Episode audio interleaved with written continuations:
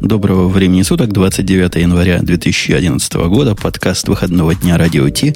Сегодня стартует с небольшой задержкой, потому что ведущие, которых здесь много, и которые все одного и гнусного пола разогревались. Первый представитель гнусного пола это, конечно, Бобук. С нами тут. Я даже спрашивать не буду, потому что куда он денется. Также Грей, который там чем-то щелкает или чавкает. И Ильдар, который сидит тихо, как мышка, но он как скажет, так всем места мало будет. Я пью кефир вообще. Кефир. Кефир. То есть он благородный, не пьющий и честный. Просто все девчонки, которые еще не замужем и которые не пришли в это шоу, обратите внимание – это я так молчал. Жень, ты знаешь, я тебе хочу... Это девчонка засмеялась. Да, я тебе хочу сказать э, странное замечание. Знаешь, мы каждый раз вот объявляем номер выпуска, и я думаю, что мы такими темпами, при такой регулярности скоро догоним э, Daily Source Code. У них сейчас э, 850 выпуск примерно, или там 860 я не помню. В принципе, мы регулярнее, чем они выходим. Мы молодцы. Но вот подкаст Sick and Wrong, вы знаете, да, страшную историю, которая распадается и заканчивается, и был практически последний выпуск в том виде, в котором мы все его привыкли пять лет слушать. Похоже, мы догоним и перегоним, потому что мы будем продолжать, а они, видимо, нет. Ты не переживай, у них будет два подкаста. Маленьких. Так, давайте ну. у нас серьезно. У нас мы начали с идиотизма, и в самом деле неделя, она под знаком идиотизма прошла, и темы как это в эту сторону намекают. Но до того, как мы темы тронем, у меня вводная часть. Вводная. Вы не против вводной? Вводи. Вводи. Ввожу. Во-первых, я начал подозревать, что идиотизм на этой неделе будет процветать еще в начале когда один из слушателей пришел и слезно начал просить и даже требовать сделать специальный подкаст, где мы с вами, господа, будем пояснять термины. То есть хорошо бы такой подкастик, где будем... Что, за термин такой? И полчаса объяснения. А потом, значит, он сможет послушать все остальное. Как тебе, Вовок? Богатая идея. Отлично. Радио Ти словарь. Орфографически. Почему только он уверен, что он поймет то, что вы объясните? Ну, в, в этом, собственно, и есть суть того, чего я называю так, конечно, грубо и цинично идиотизмом. Второй признак идиотизма – это статья была на Хабре, которую я прочитал, где автор с пафосом рассказывал, что если вы не используете TDD, то вы полнейший кретин, а после этого рассказывал про юнит-тесты. Ну, кто надо, тот поймет, но никого, похоже, кроме меня, не удивило такое смешение двух разноуровневых понятий. Нет, я, я просто был восхищен этим э, постом, потому что человек пишет, что он не понимает эти отговорки, почему не надо, не надо писать тесты, и вообще он является огромным фанатом TDD, а после этого раз и рассказывает про юнит-тесты зачем-то действительно. Очень забавно. Да, ну не виноват тот, кто писал, а виноват, он переводил всего лишь. Видимо, виноват тот, кто написал оригинал. Третий идиотизм был с бобуковским участием. Как не а? стыдно это признать. Да, да, да, да, да.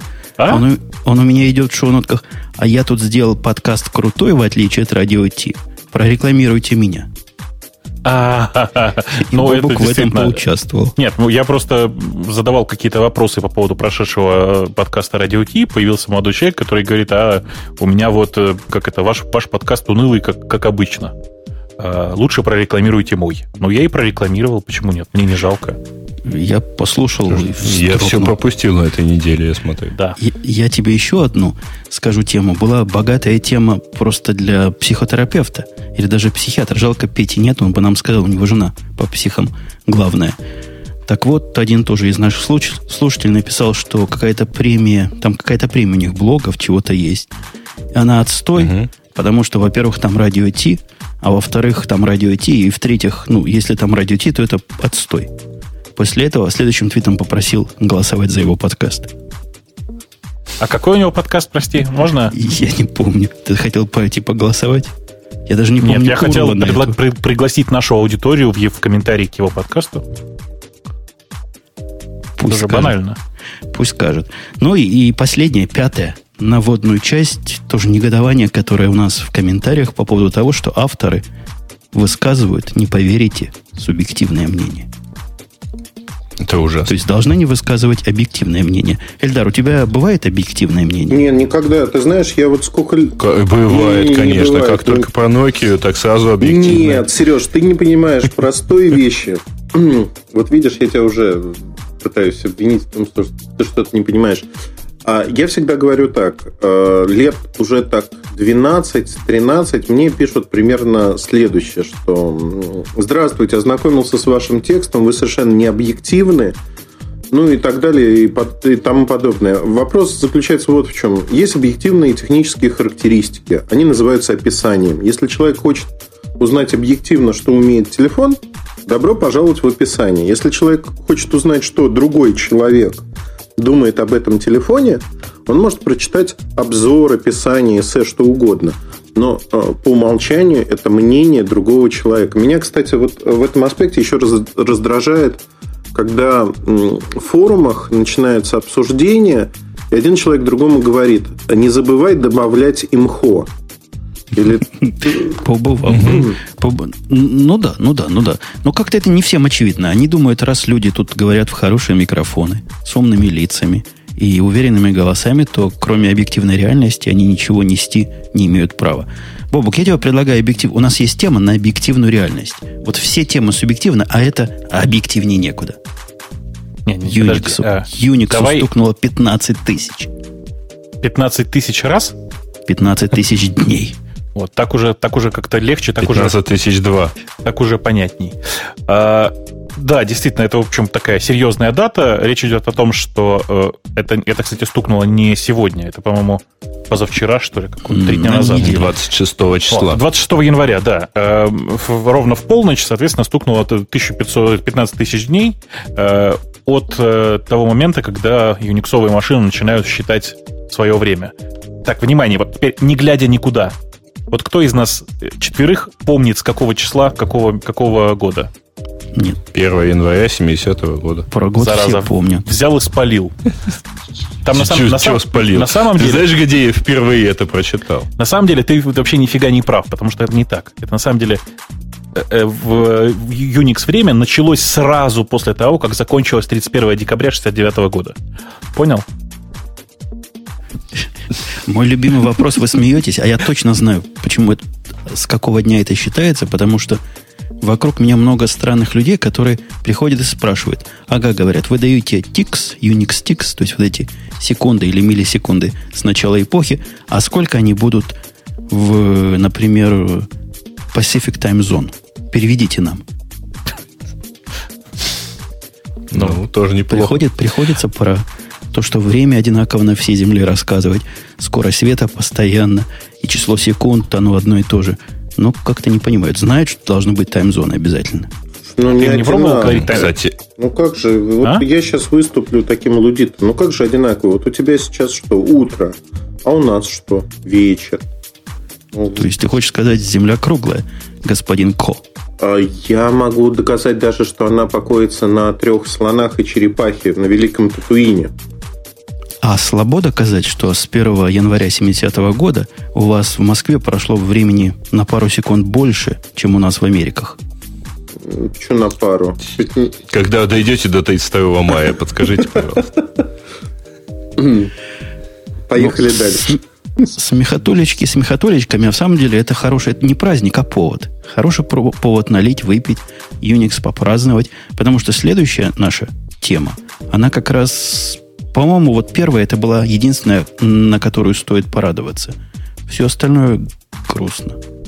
Грустно. Следующая грустная. Почему? Мне грустно. Почему ты считаешь, что грустно? Я просто не понимаю. Потому что чего, тема звучит, чего Оракл натворил за первый год своей деятельности как э, главарь того, что раньше было Саном. Главарь. Босс. Хозяин. Хозяин. О, это еще хуже звучит. Ну так, была бы Маруся, я спросил, Маруся, расскажи, чего бы он натворил? А так я Грея скажу, Грей, ну-ка, ну-ка выдай. Ну, тут большой список. Ну, действительно, год назад Oracle официально прибавил сан. Что сделали? Значит, сделали... А, выключили разработческую фирму PostgreSQL без всяких предупреждений. А я просто смотрю, да. ставлю V. Рассказывали мы, жаловались ли мы на это в подкасте. Я думаю, здесь V можно поставить. Я помню да, это. Да. Да, а я не помню, честно. Ну, было, ладно. было. Значит, это не V, а птичка. Как... Прости, пожалуйста. А, да. птичка угу. или крестик. Да.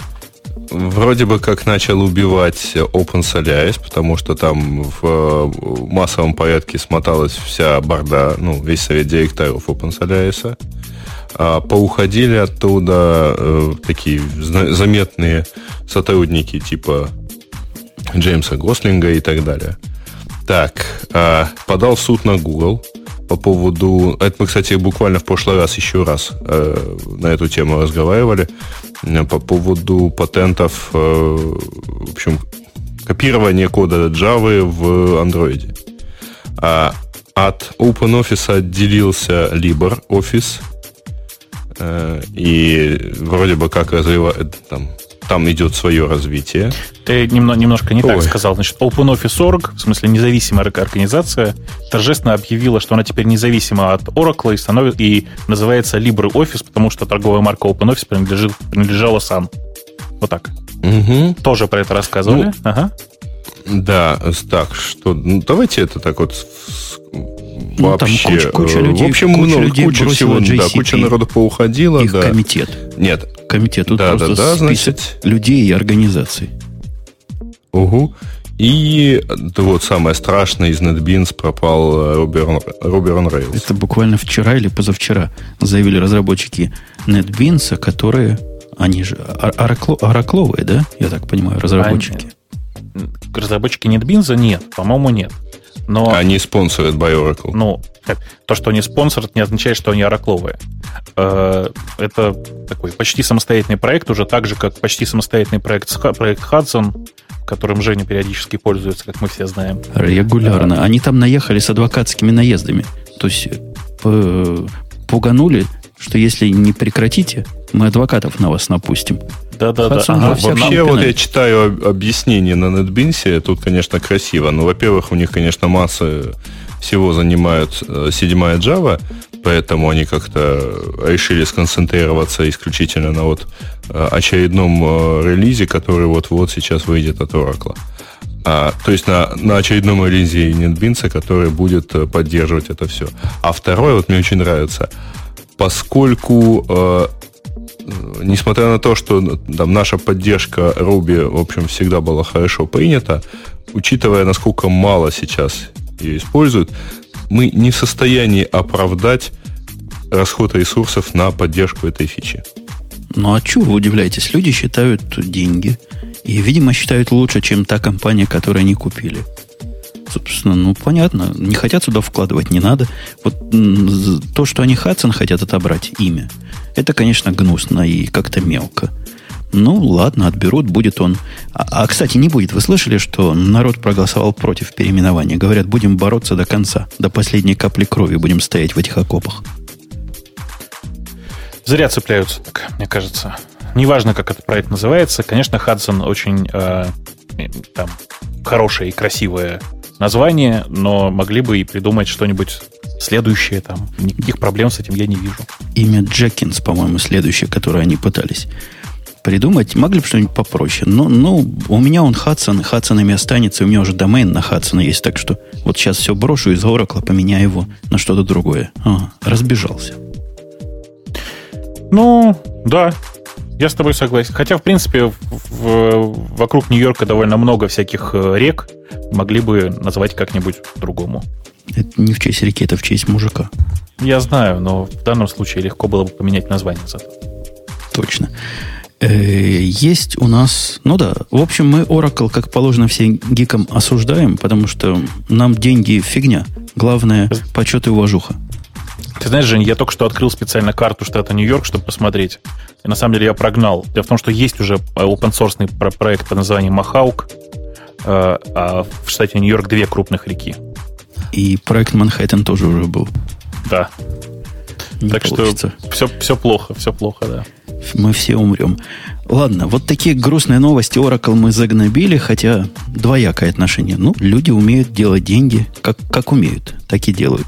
У меня, у меня вопрос к гостю, который пришел, чтобы разбавить. Эльдар, мы без тебя не могли ничего внятного сказать по поводу вот этой выставки, потому что кроме таблеточек там ничего не показывали на наш Показывали, слушай. Взгляд. Я познакомился там с мужиком из компании Cyberdyne. Вот. А мужик был одет, он японец, он был одет в такие помощи, которые ему помогают приседать, ходить, поднимать вес, на 60 килограмм больше, чем он так может поднять. Вещь совершенно шикарная. К сожалению, она подгоняется под человека, то есть вот такой мышечный скелет автоматический. И вот этот зал, до него не дошел практически никто. Во всяком случае, ну, я, наверное, не те ресурсы читаю, потому что я нигде не нашел описания всего, что там было. Количество роботов, показанных вот таких прибабахов, оно зашкаливает. Причем роботов для дома, для конструирования. Мне очень понравилась компания, которая создает э, скелетики, а дальше дает софт, с помощью которого их можно заставлять танцевать, воевать, что угодно делать. Вещь совершенно чумовая. Вот э, позавчера буквально встречался с друзьями, рассказал им, они дистрибьюторы попытаются сюда завозить такие штуки. Ну вот тоже IT-вещь, но вещь шикарная. Обожаю роботов. Э, если что, у меня есть э, небольшой стартапчик, который, так сказать, у меня под крылом, который занимается тем, что производит э, роботов, управляемых с компьютера. Ну, то есть там Wi-Fi, все, все дела. Ну да, там они то прекрасно самое. управляются, Слушай, они ездят. Вот оно то же самое, только оно производится здесь, все здесь, цена не такая, как там. То есть, если что, приходите, у меня, в общем, как-то их есть у меня. А почему у вас там, Бобук, роботы-убийцы? Я бы парочку купил. Отстреливать неблагодарных слушателей. А, не или, знаю. Или надо оружие я, свое я, Мне кажется, прилагать. что продажа оружия у нас запрещена, поэтому, поэтому так не получится. Ладно, Но если сделай купить... робота, который умеет целиться и пальцем вот так делать. Да, да, да, да, да, да. И нажимать, крутить пальцем, точно, точно и ты будешь перед законом чист. Но не, а серьезно... У виска? Не, если говоря, про да. серьезные вещи говорить, э, там, про телефонные, например, э, помешали все на четвертом поколении, конечно. То есть Штаты сегодня стали технологическим лидером по телекоммуникациям. Это вот я без тени иронии говорю. Более того, я встречался с э, вице-президентами ряда штатовских операторов. Ну, T-Mobile не штатовский оператор. Там он на позиции скажем так, бедного приживала в Штатах живет. Так вот, у всех э, в процессе разговора выяснялось, что они боятся куда-то опоздать. Вот урок 20-летней давности, когда США не стали инвестировать в GSM, он со знаком минус сегодня воспринимается очень большим. Люди готовы переинвестировать, но лишь бы не опоздать. Более того, э, там Verizon они просто говорят, мы готовы ставить, если появится компания, которая сделает там 4G продукт, и она никому не известна, но он будет лучше, чем у других. Мы готовы инвестировать сотни миллионов долларов просто в маркетинг, в то, чтобы продвигать этот продукт. Они прямым текстом это говорят. То есть сегодня недостаток пользовательских продуктов, модемов и прочих вещей, но при этом операторы готовы потреблять тоннами эти продукты, и все крутилось вокруг этого. Более того, дошло до смешного. Один из операторов заставил вендора запустить фактически не готовый продукт, показывать его в виде муляжа просто потому, что им надо было показать что-то. Это Motorola, что ли? Нет, это не Motorola. Motorola все было готово, с закрытыми дверями показывали Daytona, это Droid X2. То же самое NVIDIA Tegra. Вообще, вот ключевое слово, я не знаю, я честно признаюсь, не слышал, обсуждали это или нет. Основное, что было на CES объявлено – это два события. Первое событие, что NVIDIA будет делать э, процессоры для ПК и серверов на ARM архитектуре. И второе, то, что Microsoft официально подтвердил, что Microsoft Office и ряд других пакетов выходят под ARM архитектуру в конце 2011 начале 2012 года.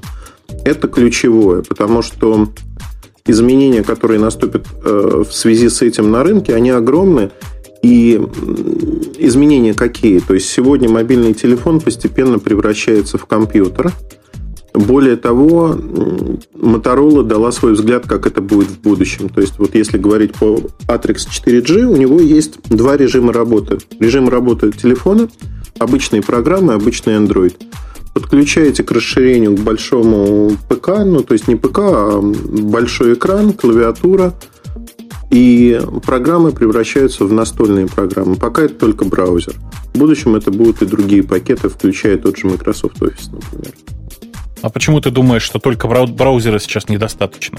Microsoft Office активно очень пытается работать внутри браузера сейчас. То, что они делают в Штатах, как они активно совершенно продают э, онлайновые офисные пакеты, оно вполне себе понятно. Оно понятно. Да и недобитая хромоз как раз в эту сторону. Ну, в какой-то мере, да. Тут вопрос в другом, наверное, что этот рынок в первую очередь интересен корпоративным пользователям. Организовать без там, того же VPN... То есть сегодня существует две ветви телефонов, по сути, условно их можно разделить. Телефоны, которые подходят для корпоративных пользователей, потому что у них свои требования, и телефоны для всех остальных, так или иначе. Вот в телефонах для корпоративных пользователей, как правило, нужна поддержка нескольких вещей, а именно, чтобы они были всеядными и читали все форматы, и эти форматы хранились на телефоне, либо на сервере компании. И второй момент – это средства шифрования, которые специфичны для каждой компании.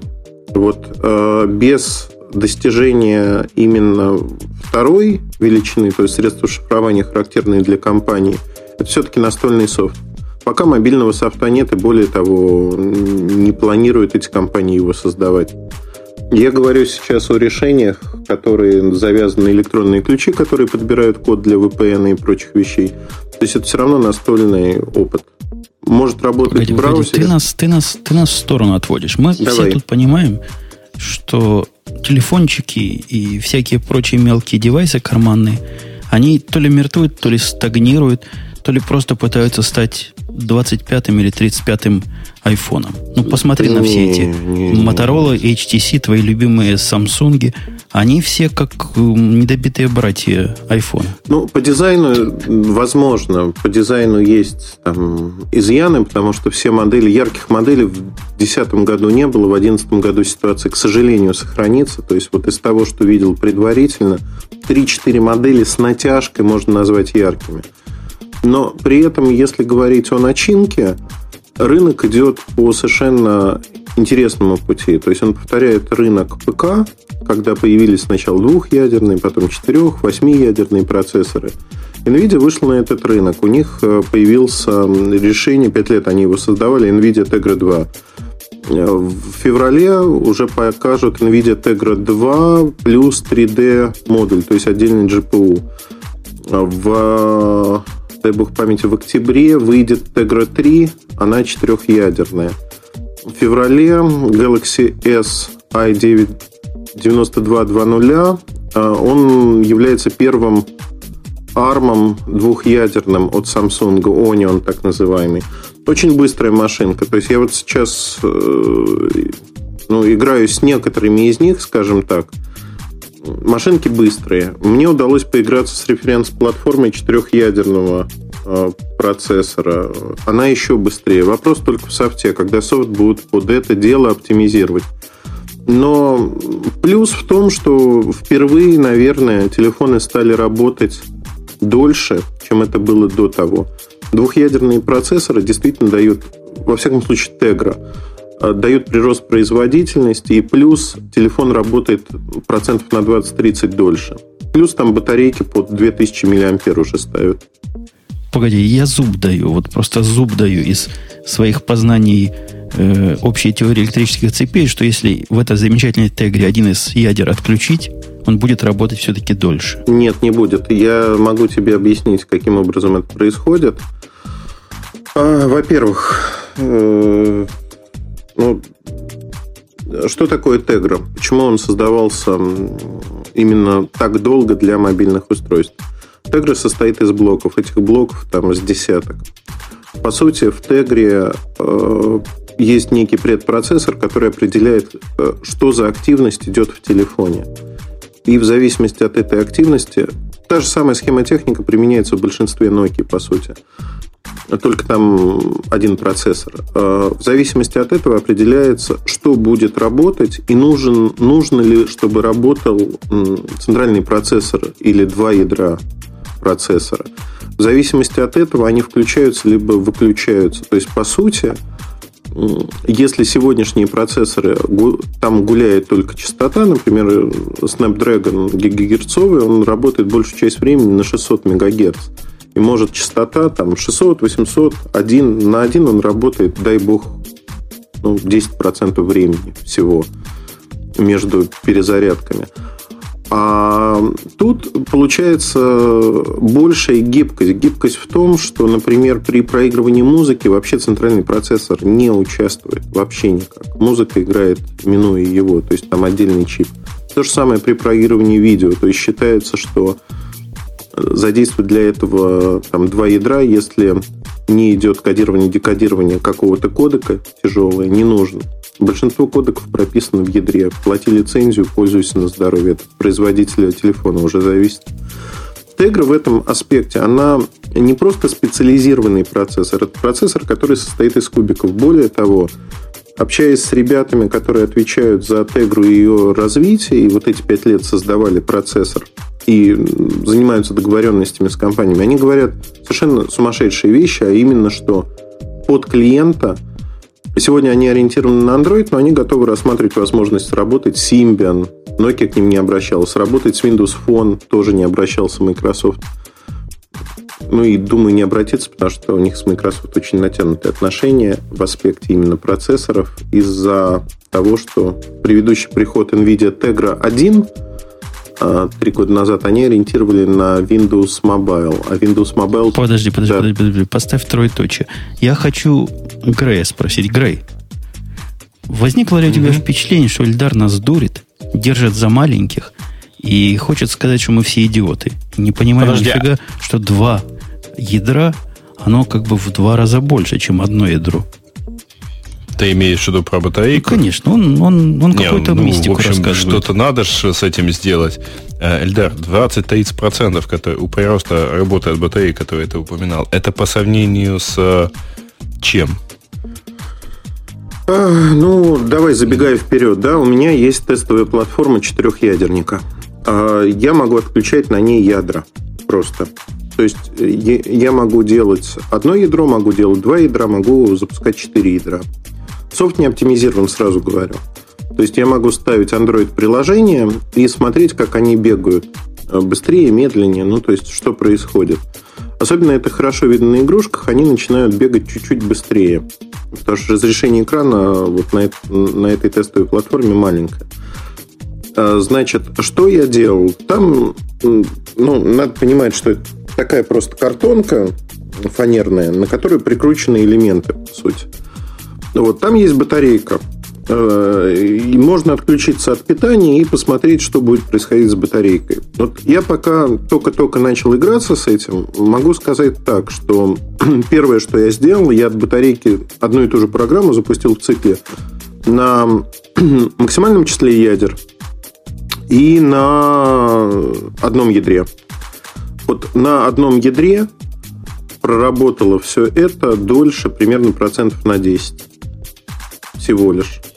Не, не, подожди. Это, это нам ничего не говорит э, в ответе на вопрос, дольше ли эта штука будет работать. Так он тебе отвечает, что медленнее. Нет. Я... Подожди, давайте вернемся Давай. с самого начала. Мы сейчас знаем, как работают современные угу. смартфоны. Не случайно, так сказать, э, самый-то свежий анекдот, что там, телефон на андроиде потерять невозможно. Он всегда где-то около розетки. А, вот, внимание, вопрос. Будет дольше, вот на 20, на 30 процентов, вот этот Galaxy S, который выйдет а, с двухпроцессорным армом, он вообще же там не будет садиться за световой день? Не, ну, скажем так, очень активное использование. Ну, давай по-другому скажу, да, Galaxy S первый у меня садится к обеду, этот будет садиться к вечеру вот так скажу. Вообще, я не знаю, как у тебя, Бобок, но у меня какой-то дежавю от всего этого. Ты помнишь, когда мы были молодые, мы с тобой были молодые. В смысле, и чушь прекрасную несли? Во. Слушали всякую прекрасную чушь о том, как скоро много ядер изменит всю нашу жизнь. Когда просто уперлись производители в конец, в скорость света и во всякие проблемы, которые всех расстраивали, начали делать много ядер. Мы до сих да. пор, мы до сих пор ждем, пока вот эти много ядер в массе своей как-то выстрелят. А придумали эти много ядер в больших процессорах, в настоящих, уже миллион лет, как в Слушай, ну вот можно я бытовой пример приведу, потому что давайте оперировать тогда бытовыми примерами. Раньше у меня был ноутбук давно, очень давно, а, и была видеокамера. еще не цифровая, а она писала на пленку, и надо было оцифровывать все это хозяйство. На ноутбуке я этого делать не мог, поэтому у меня была дома большая машина, которая позволяла это сделать. То есть можно было перегнать много-много гигабайт с этой пленки дальше оцифровать их. Потом у меня появился ноутбук, и я, в общем-то, у меня вот сценарий использования, он предполагал, что обязательно нужна большая машина, а камера стала э, писать в цифре. Я подумал, а давай-ка я попробую поредактировать на ноутбуке, вдруг получится. Мало того, что получилось, так это было, в общем-то, по скорости не сильно слабее, чем на этой старенькой машине. Сегодня там интеловский i7, он кодирует практически в лед все, и это работает быстро. То есть ноутбук, он заменяет вполне большую машину и позволяет работать комфортно. И это все упирается в вычислительную мощность. Не-не, мы не совсем о том говорим. Оно раньше действительно упиралось чуть ли не линейно в вычислительную мощность также известную как частоту, угу. ну или всякие другие оптимизационные технологии. Сейчас это упирается в мозг. И мозга этого вокруг нас, к сожалению, не так, чтобы много.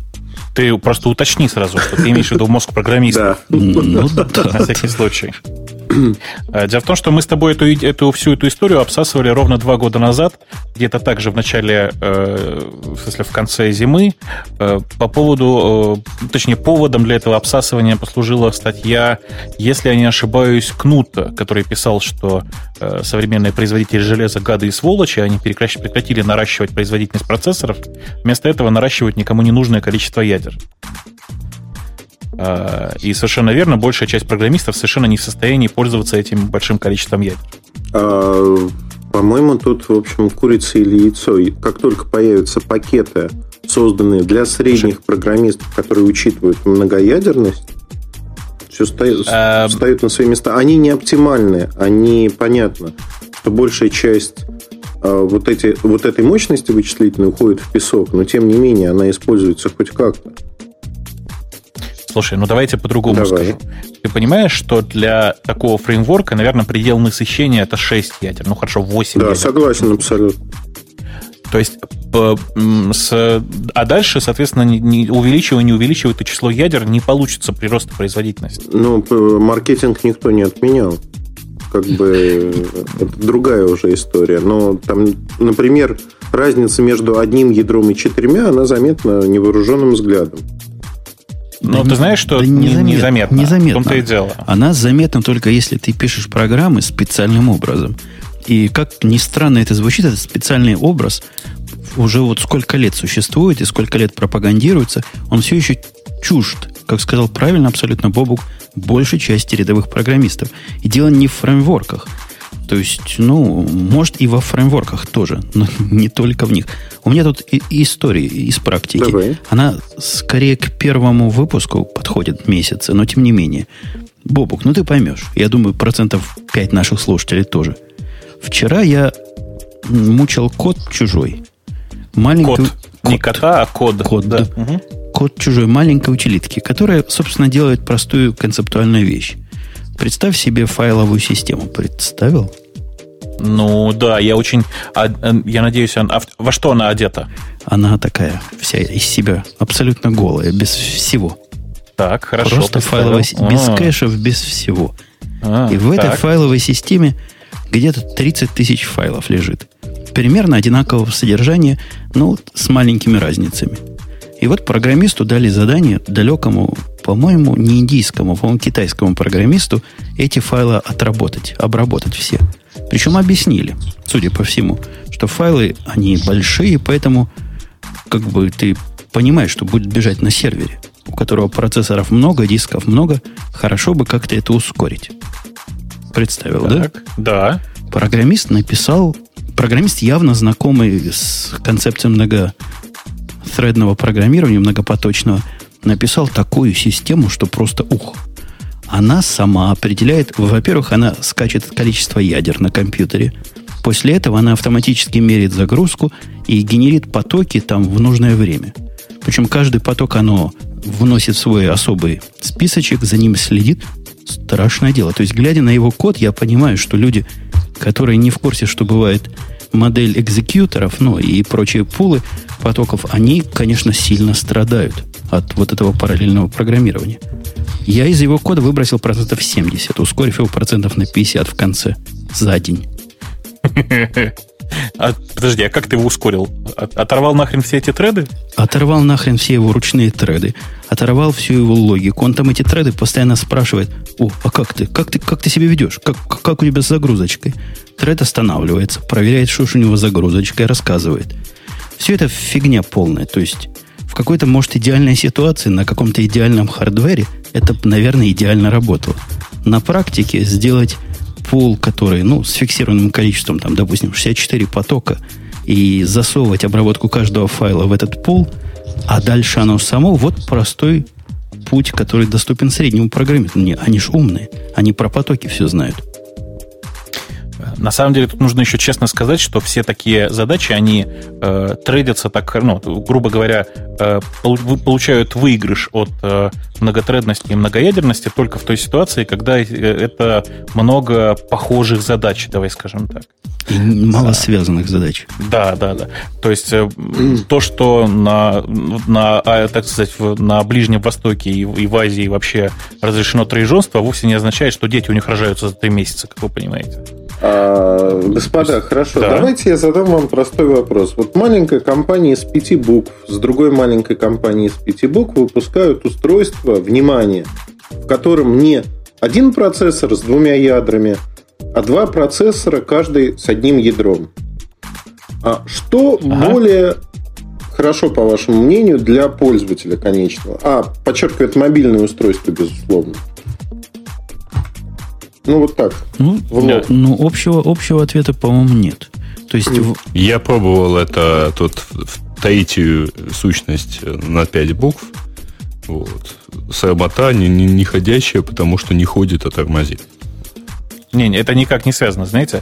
То есть проблема, если, если э, дело, ну, дело просто не в количестве букв, как говорится. Э, в, данном, в данном случае размер слова не имеет значения. Э, дело в том, что э, в принципе, в принципе, с точки зрения общей эффективности, конечно же, два раздельных процессора чисто физически на порядок эффективнее. Ну, не на порядок эффективнее, процентов на 20 эффективнее. Но два процессора, конечно же, зараза жрут батарейку в два раза больше. Это два раздельных корпуса. И, и соответственно, как бы и, и в два раза больше накладных расходов на пробег скорости света. Простите за подробность. Э, соответственно, по большому счету, большому счету, конечно, многие сейчас делают типа там многоядерные процессоры.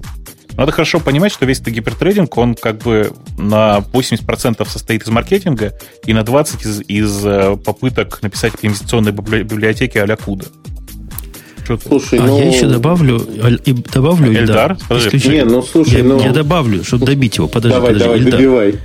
В далеком году, когда еще, ты не поверишь, подкаста Радио Ти не было, был подкаст Daily Geek Show. Ага. Кто-то из его основных ведущих, вот то ли я, то ли Бобук, а то ли мы вместе, у нас был специальный выпуск, рассказать всю правду. Много корных процессоров, многоядерных против настоящих живых процессоров.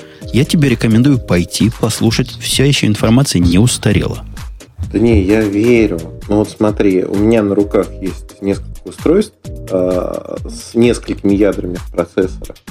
Я чисто визуально могу сказать, что пользовательский интерфейс, запуск программ, не оптимизированных для них и прочие вещи – работает быстрее, значительно быстрее. Это первый момент. Второй момент, там то, что насытили всякими визуальными эффектами, рюшечками, это бог с ним. Но вопрос-то в другом, что он работает быстрее, при этом а, по времени работы, вот то, от чего мы начали танцевать от печки, они живут световой день весь. То есть вот, ну хорошо, Optimus 2 X, например, он целый день живет спокойно. Как бы, это явное улучшение по сравнению с тем, что было во всех областях. Слушай, ты какую-то мистику нам рассказываешь, мистику? а мы в мистику не верим. Нет, ну ты не мистику, ты рассказываешь свои наблюдения. Ты выводы делаешь не из того. Не, ну То есть хорошо, добавили вы, ядро, вы... которое не используется, но в результате стало лучше. Ну, может, стало лучше, но не из-за того, что добавили не, ядро, не, не, которое не, не используется. Смотри, а, опять-таки с NVIDIA мы это обсуждали вопрос, почему они только на Android делают. Потому что они дают некий пакет чего-то, опять-таки, я вот тут не технический специалист, я объясню, как я глупо понял эту идею. Заметно. Да, можешь не подкалывать, я не претендовал никогда. Так вот, а, стандартные библиотеки, которые есть в андроиде, они не предназначены для работы на двух э, ядерных процессорах. NVIDIA дает возможность э, оптимизировать работу с некоторыми областями, в частности, это вывод пользовательского интерфейса, это прорисовка 3D-графики, это какие-то финтифлюшки. Вот все эти финтифлюшки работают быстрее, они при этом потребляют меньше энергии, как если бы вот просто чистый Android запускается на обычном одноядерном процессоре. Вот, вот, вот вся разница.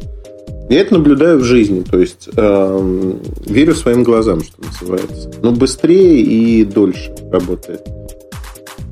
Напрасно, напрасно веришь, потому что всякая, всякая мистика звучит. А вот, Бобук, по-твоему, что означает вот эта таинственная фраза «собака – друг человека»? То, что Android не предназначен для работы на нескольких ядрах. У них там нет синхронизации или слишком много синхронизации – или что? Или медленная синхронизация? Ну, как там, давай, по, давай по-честному говорить, там э, main loop приложения, гру, ну, грубо говоря, основной цикл приложения, да, обработки событий, он работает в рамках одного треда, ну, в рамках одного процессора, соответственно. Ну, Конечно же, если приложение само по себе многотредное, никаких проблем здесь нет.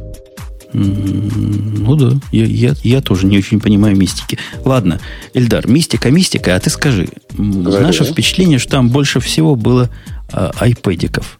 Ну, то есть айпэдика подобных штук. А ты все про телефоны, да про Слушай, телефоны какие-то, ну, которые никому не интересны. Они, они заполонили там все, просто вот все-все-все. Планшетов было огромное количество, даже там несчастный Аривер сподобился выпустить два планшета. Ну, такая тенденция, что каждая компания, уважающая и не очень уважающая себя, должна выпустить планшет. При этом многообразие этих планшетов, оно было таким, что все они одинаковые, к сожалению, на андроиде. При этом Android 3.0 в виде флеш-заставки был только у Motorola на Zoom, Zoom, который а в российской транскрипции что-то так называют в большинстве случаев. А, я, честно говоря, добился того, что меня отвели в секретную комнату Motorola пощупать все это живьем. И тут я столкнулся... Э, ты, вы, вы все еще про, про пощупать телефоны, да? В смысле устройства, прости. Ну, естественно, ага. устройство. Секрет. Ты понимаешь, как звучит вообще, когда Эльдара отвели в секретную комнату, пощупать, пощупать там это все? Ну да. По-моему, в секретных комнатах щупать не разрешают, за это сразу выставляют. Не-не-не, там щупать как раз-таки, э, хотел сказать, заставляют. А, навер- наверное, разрешают. про разные комнаты. А, там проблема заключается в том, что я взял э, Zoom, я смог посмотреть, как он в руках, потому что на стенде и на презентации его не давали в руки. А дальше я понял, почему так. И я очень долго смеялся. Вот та красивая заставка с Honeycomb Android 3.0, которая была, по сути, флеш-заставка – где можно тыкать там на отдельные области, и он якобы что-то открывает, но это запущенный флеш по, поверх 2.3 э, андроида. То есть живого андроида на вот этих э, аппаратах не было, по сути. Я не знаю почему, как, но это мне напомнило очень февраль прошлого года, когда Windows Phone 7 показывали в Барселоне – показывали не на живых устройствах, а показывали тоже в виде флеш-заставки. А вот здесь это будет вот так, здесь будет это вот так. Сказали, что за месяц должны допилить, получить билды, которые пойдут на устройство. То есть вот в конце февраля уже начало продаж, что называется. Железо готово, софта нет. Но очень большие надежды на то, что он появится. В целом, мое ощущение внутреннее, что там очень, если говорить про Google и Android, очень сильно смещаются сроки разработки, не знаю из-за чего. Это касается телефонов, это касается планшетов. То есть э, там все практически идет с задержкой. Задержкой большой и серьезной. Руки, наверное, за скорузлой тех, кто делает эти iPad-убийцы. Ладно, Поговорили. Хорошо. А ты, кстати, подождите, пока, я, пока мы далеко от темы Эльдара не ушли, вы знаете, что я тут э, на прошлой неделе встречался с Эльдаром и держал его за руку? Я теперь не мою эту руку, если что, подходите, можно подержаться за меня и все Слушай, такое. а я Свана увидел первый раз. Да. А, да, да, да. да, а, кстати, да. Мы не виделись. Теперь нельзя мыть я глаза. Я себе представляю, это вот в итоге что получится? Ну вот вторая итерация это будут слепые люди с одной немытой рукой. Нет, да? И они будут ходить и носить это дальше. При этом, Вы слышали? Да. Я Сван опустил, который прямо сказал Apple говно в эфирчик. А по поводу эфирчика, Грей, а не пора ли тебе что-то да. сказать? Такое особенное, что всех порадует. Как? Э, Сейчас, подожди, сейчас, сейчас, подожди. Ты, да. А, ты в смысле подготовился, ты нажал кнопочку и так он, далее. Он да? кнопочку подготовился. Пальцы, пальцы держит на кнопку. Правильно сказать. Реклама. Держи, а я сейчас скажу. Да, рекламная пауза, ну, на самом деле, э, надо было, конечно, какую-то девочку взять, да, и вот в стиле... Она говорила бы, рекламная пауза. Нет, там, там да, серьезно, ладно. я рекомендую до конца дослушать, потому что там, во всяком случае, в первый раз это стоит заслушать, там сюрприз. Включаю сюрприз. Давай. Интернет давно летает, а вот полеты первым классом каждый день. Хостинг виртуальный и выделенные серверы от 129 рублей в месяц – это FastVPS. FastVPS гарантирует помощь профессиональных интернет-стюартов, бесплатную панель управления для выделенного сервера, скидки и бонусы. У вас есть сайт, портал, дизайн-студия. Летайте только первым классом от FastVPS. При оформлении заказа на сайте fastvps.ru ру укажите промокод «Радио Т» и получите скидку 10%. Во. Реклама была просто в лучшем стиле, она была примерно на два уровня громче, чем э, все основные, основные голоса. Да, и так, это просто так прекрасно было. Так что Конечно. в этом же смысл. Ты, я специально так сделал. Есть, есть, есть. Все... А, так это ты специально так сделал. Но вот э, это не прикол, это действительно так. Э, и действительно вот даже такая акция. Хотите 10%, 10% на хорошие VPS? ходите и указывайте радио. А как писать? Прямо по-разному напишите. Оно поймет? Я думаю, что по-разному напишите, и оно в итоге поймет. Так, у нас есть тема privacy. Это Давай мы все-таки все людям еще раз скажем, да, что схема очень простая. Вы приходите на сайт FastVPS и в, э, размещая заказ, заказ на заявку, пишете в, э, в теле там группы где-то э, код радио T и получаете, соответственно, скидку в 10%. По-моему, 10% вполне хорошее дело, вне зависимости от громкости рекламы. Ну и по итогу вообще зацените, это ж, строго говоря, первая вообще подобного рода так сделанная реклама для хостинга. Ну вот я, я точно первый. Слушайте, это я вам по-другому скажу. Это первая подобным образом сделанная реклама для российских подкастов. А тех, кого, а, а тех, кого тошнит от рекламы, я рекомендую обратиться к специальному Протереть клавиатуру и, и вообще, так сказать, отодвинуться. К доктору, к доктору у вас. Так вот, говоря о прошедшей неделе идиотизма, она прошла вот, кроме того, идиотизма тех пяти или даже шести. Я же забыл сказать, как меня Mail.ru кинул. Но это я уже рассказывал. Они запретили всю Америку. Говорят, вся Америка это дикие, дикие люди. Техас. Они думают, что у нас тут везде Техас. Ну, а я согласен. У вас там почти везде Техас. Это точно.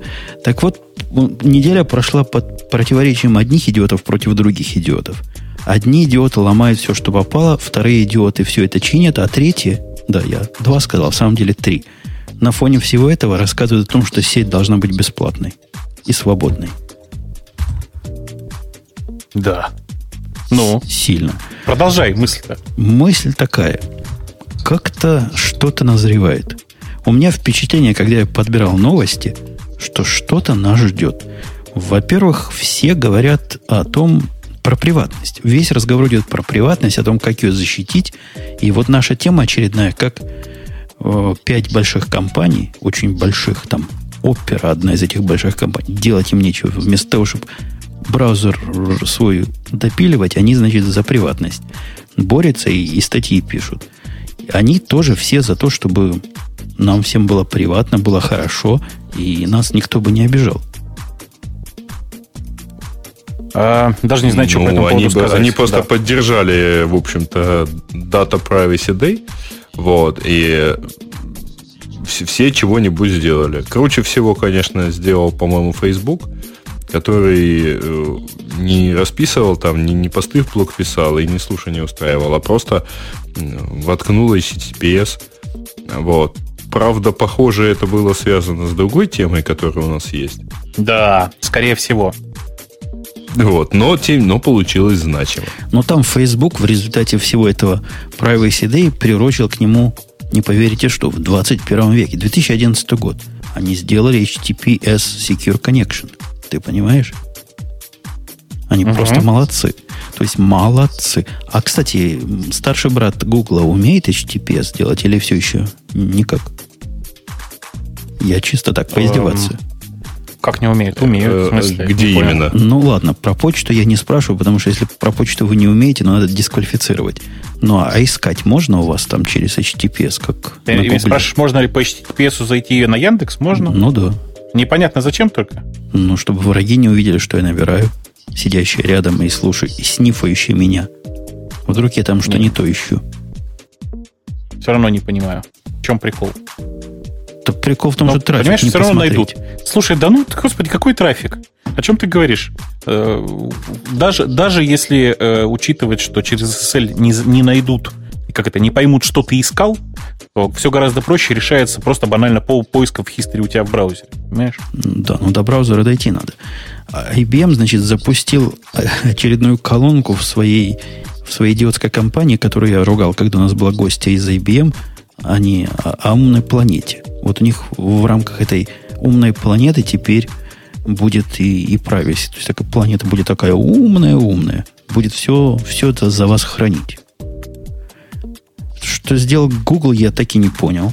Потому что, ну, то есть я понял технически, что они сделали, но на фоне того, как они начали подвергать запросы цензуре, их любые телодвижения в, в область не лазения но... кривыми руками, куда не надо, выглядит смехотворно. А кто-нибудь уже увидел эту самую цензуру по, по какому-то запросу? Ну, все говорят. Но, как обычно, так и ты говори. Я не пробовал. Ну, возьмите слушателей. Мы говорим о том, что Google вроде бы, как пишут все, то есть не только CNews, которого я сейчас это читаю, но и на Engadget, и везде. На свете читал, что когда вы в Гугле напишите нечто про торрент, не дай бог, то вас зацензурируют. И сразу вышлют наряд милиции. Нет, на самом деле не зацензурируют. Просто если вы начинаете что-либо набирать на тему торрентов, у вас перестает в инстанте э, подсказывать, э, срабатывать suggest. Ну, то есть, вот стандартная ситуация, ты заходишь на Google.com, начинаешь набирать запрос. И если ты набираешь этот... И тебе сразу начинают, во-первых, что-то показывать, ну, вот это самый Google Instant. Во-вторых, начинает срабатывать э, подсказка, так называемый suggest, который тебе показывает примеры таких запросов. А некоторое время назад, первое, что они сделали, они выключили по каким-то другим запросам. Вот, Гриш, напомню, пожалуйста, где-то с месяца или, или два назад была уже аналогичная штука, они что-то уже выключали. Вот сейчас ровно так же это не работает, если вы начинаете набирать, например, слово торрент, бит, торрент, вот бит можете набрать, вам предложат бит Defender, например, а стоит набрать следующую Т, у вас моментально пропадет, и просто надо включать э, самостоятельно. То есть надо набирать весь, э, весь запрос до конца. Не, Google помогать подобные запросы искать не будет. Если это не цензура, то я не знаю, как иначе это еще назвать. Но это не цензура, это эм, попытка противодействовать пиратству. Как тебе вот формулировка? Не цензурирует же ничего, все работает. Просто руками все набирать надо. Ну, это первый шаг. А второй шаг, оно не будет а, находить. А, знаете, что самое смешное? Начните набирать ру. Это, это, И вам это... первым же покажет rutracker, rutracker.org. Четвертым rutracker.ru. Видимо, трекер пока еще разрешенное слово. Какая разница? Ну, вот такой поднялся большой, большой вал народного негодования, который и на прошлой неделе был. Google прошлой неделе тоже не любили. Вы, вы помните, они там по ошибочке, во всяком случае, они так сказали, убрали прямой линк на гридер. Угу. В курсе, да, этой истории? Ну, Потом даже да. специально... Убрали из почты и поставили вместо него ссылочку на Пикассо. Ну да, что какое-то немножко неадекватное действие, на мой личный взгляд, и на их взгляд тоже, потому что сказали, ошибка вышла, мы вернем. Не знаю, вернули или нет, кто-нибудь Вернули, но ну, у меня стоит в, в э, интерфейсе мейла. Ну, у меня в интерфейсе мейла стоит какой-то сафаривский приблуд, который все лишнее убирает. Вот это он тоже убирает. Поэтому чего там стоит и чего было, чего нет, понятия не имею. Но, Бобук, ты рад, что вернули? Да мне как-то, ты знаешь, все равно. То есть э, я а, понимаю... А, кстати, кто им пользуется-то? Я. Чем? У меня стойкое ощущение, вот, ну, Аида, мы вообще RSS читал, там, у меня стойкое ощущение, что эта вот технология окончательно помирает. Ну, у меня такое же ощущение. Я, я пользуюсь, но я пользуюсь, не, естественно, не Google Reader, потому что им пользоваться совсем нельзя уже. Это, Согласен. Для меня это совсем за гранью. По-моему, есть... хороший. А по-моему, особенно если сравнить с другими решениями, а особенно удобно на него смотреть при помощи какого-нибудь э, внешнего лица. Например, на iPad ридером. Смотреть на Но... него самое оно. Знаешь, если мне понадобится Нет, какое-то внешнее лицо, то я уж лучше любую RSS-читалку поставлю, честное слово. Вот фишка как раз в том, что... То есть, про что я-то хочу сказать, что читание, чтение RSS потихоньку уходит. Ну, я для тестов, конечно же, не парился э, э, и там часть своих фидов перевел в Twitter. И через Twitter это читать, конечно, на порядок удобнее, это правда. Не, не знаю, вы какие-то неправильные читатели. Я как читал его, так и читаю. И для меня э, именно RSS это ну, чуть ли не единственный, но уж, во всяком случае, неповторимый источник новостей для этого подкаста. Очень удобно. Не, ну штука. я, во-первых, особо не, доч... не могу в любом случае прочесть все то, что когда-то там занес.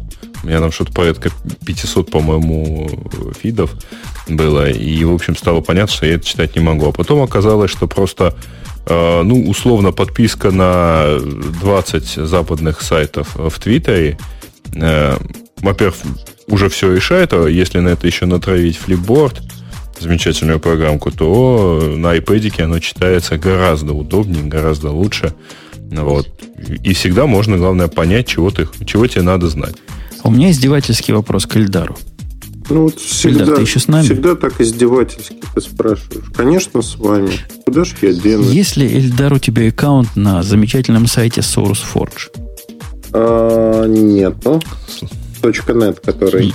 Немедленно а заведи. Зачем? То есть вот Eclipse зато можно не ставить. Если ты имел бы аккаунт, ты получил бы такое же письмо позорное, которое, наверное, Бобук тоже получил. Я получил. Бобук, ты получил письмо позорное? Ты про которое сейчас? От SourceForge была массовая рассылка на днях о том, что они сказали дорогие. Нас тут, честно говоря, хакнули. Да, да. И, Я пожалуйста, тоже. мы ваш пароль сбросили на всякий случай. А вы уж будьте такие любезные, пойдите и сделайте себе новый. Это какие-то слезы. Ну, понимаешь, ну бывает с людьми что. Почему бы нет? Ну, а есть живые люди, вот какие в сегодняшнем 21 веке, которые на SourceForge, мне кажется, наименее дружественный, наиболее накрученный и страннейший интерфейс для ведения open source проектов, и еще там тусуются. Есть. Там достаточно много людей. Новых проектов-то почти нет сейчас. А, при этом большая часть новых проектов, естественно, ушли на Bitbucket и GitHub.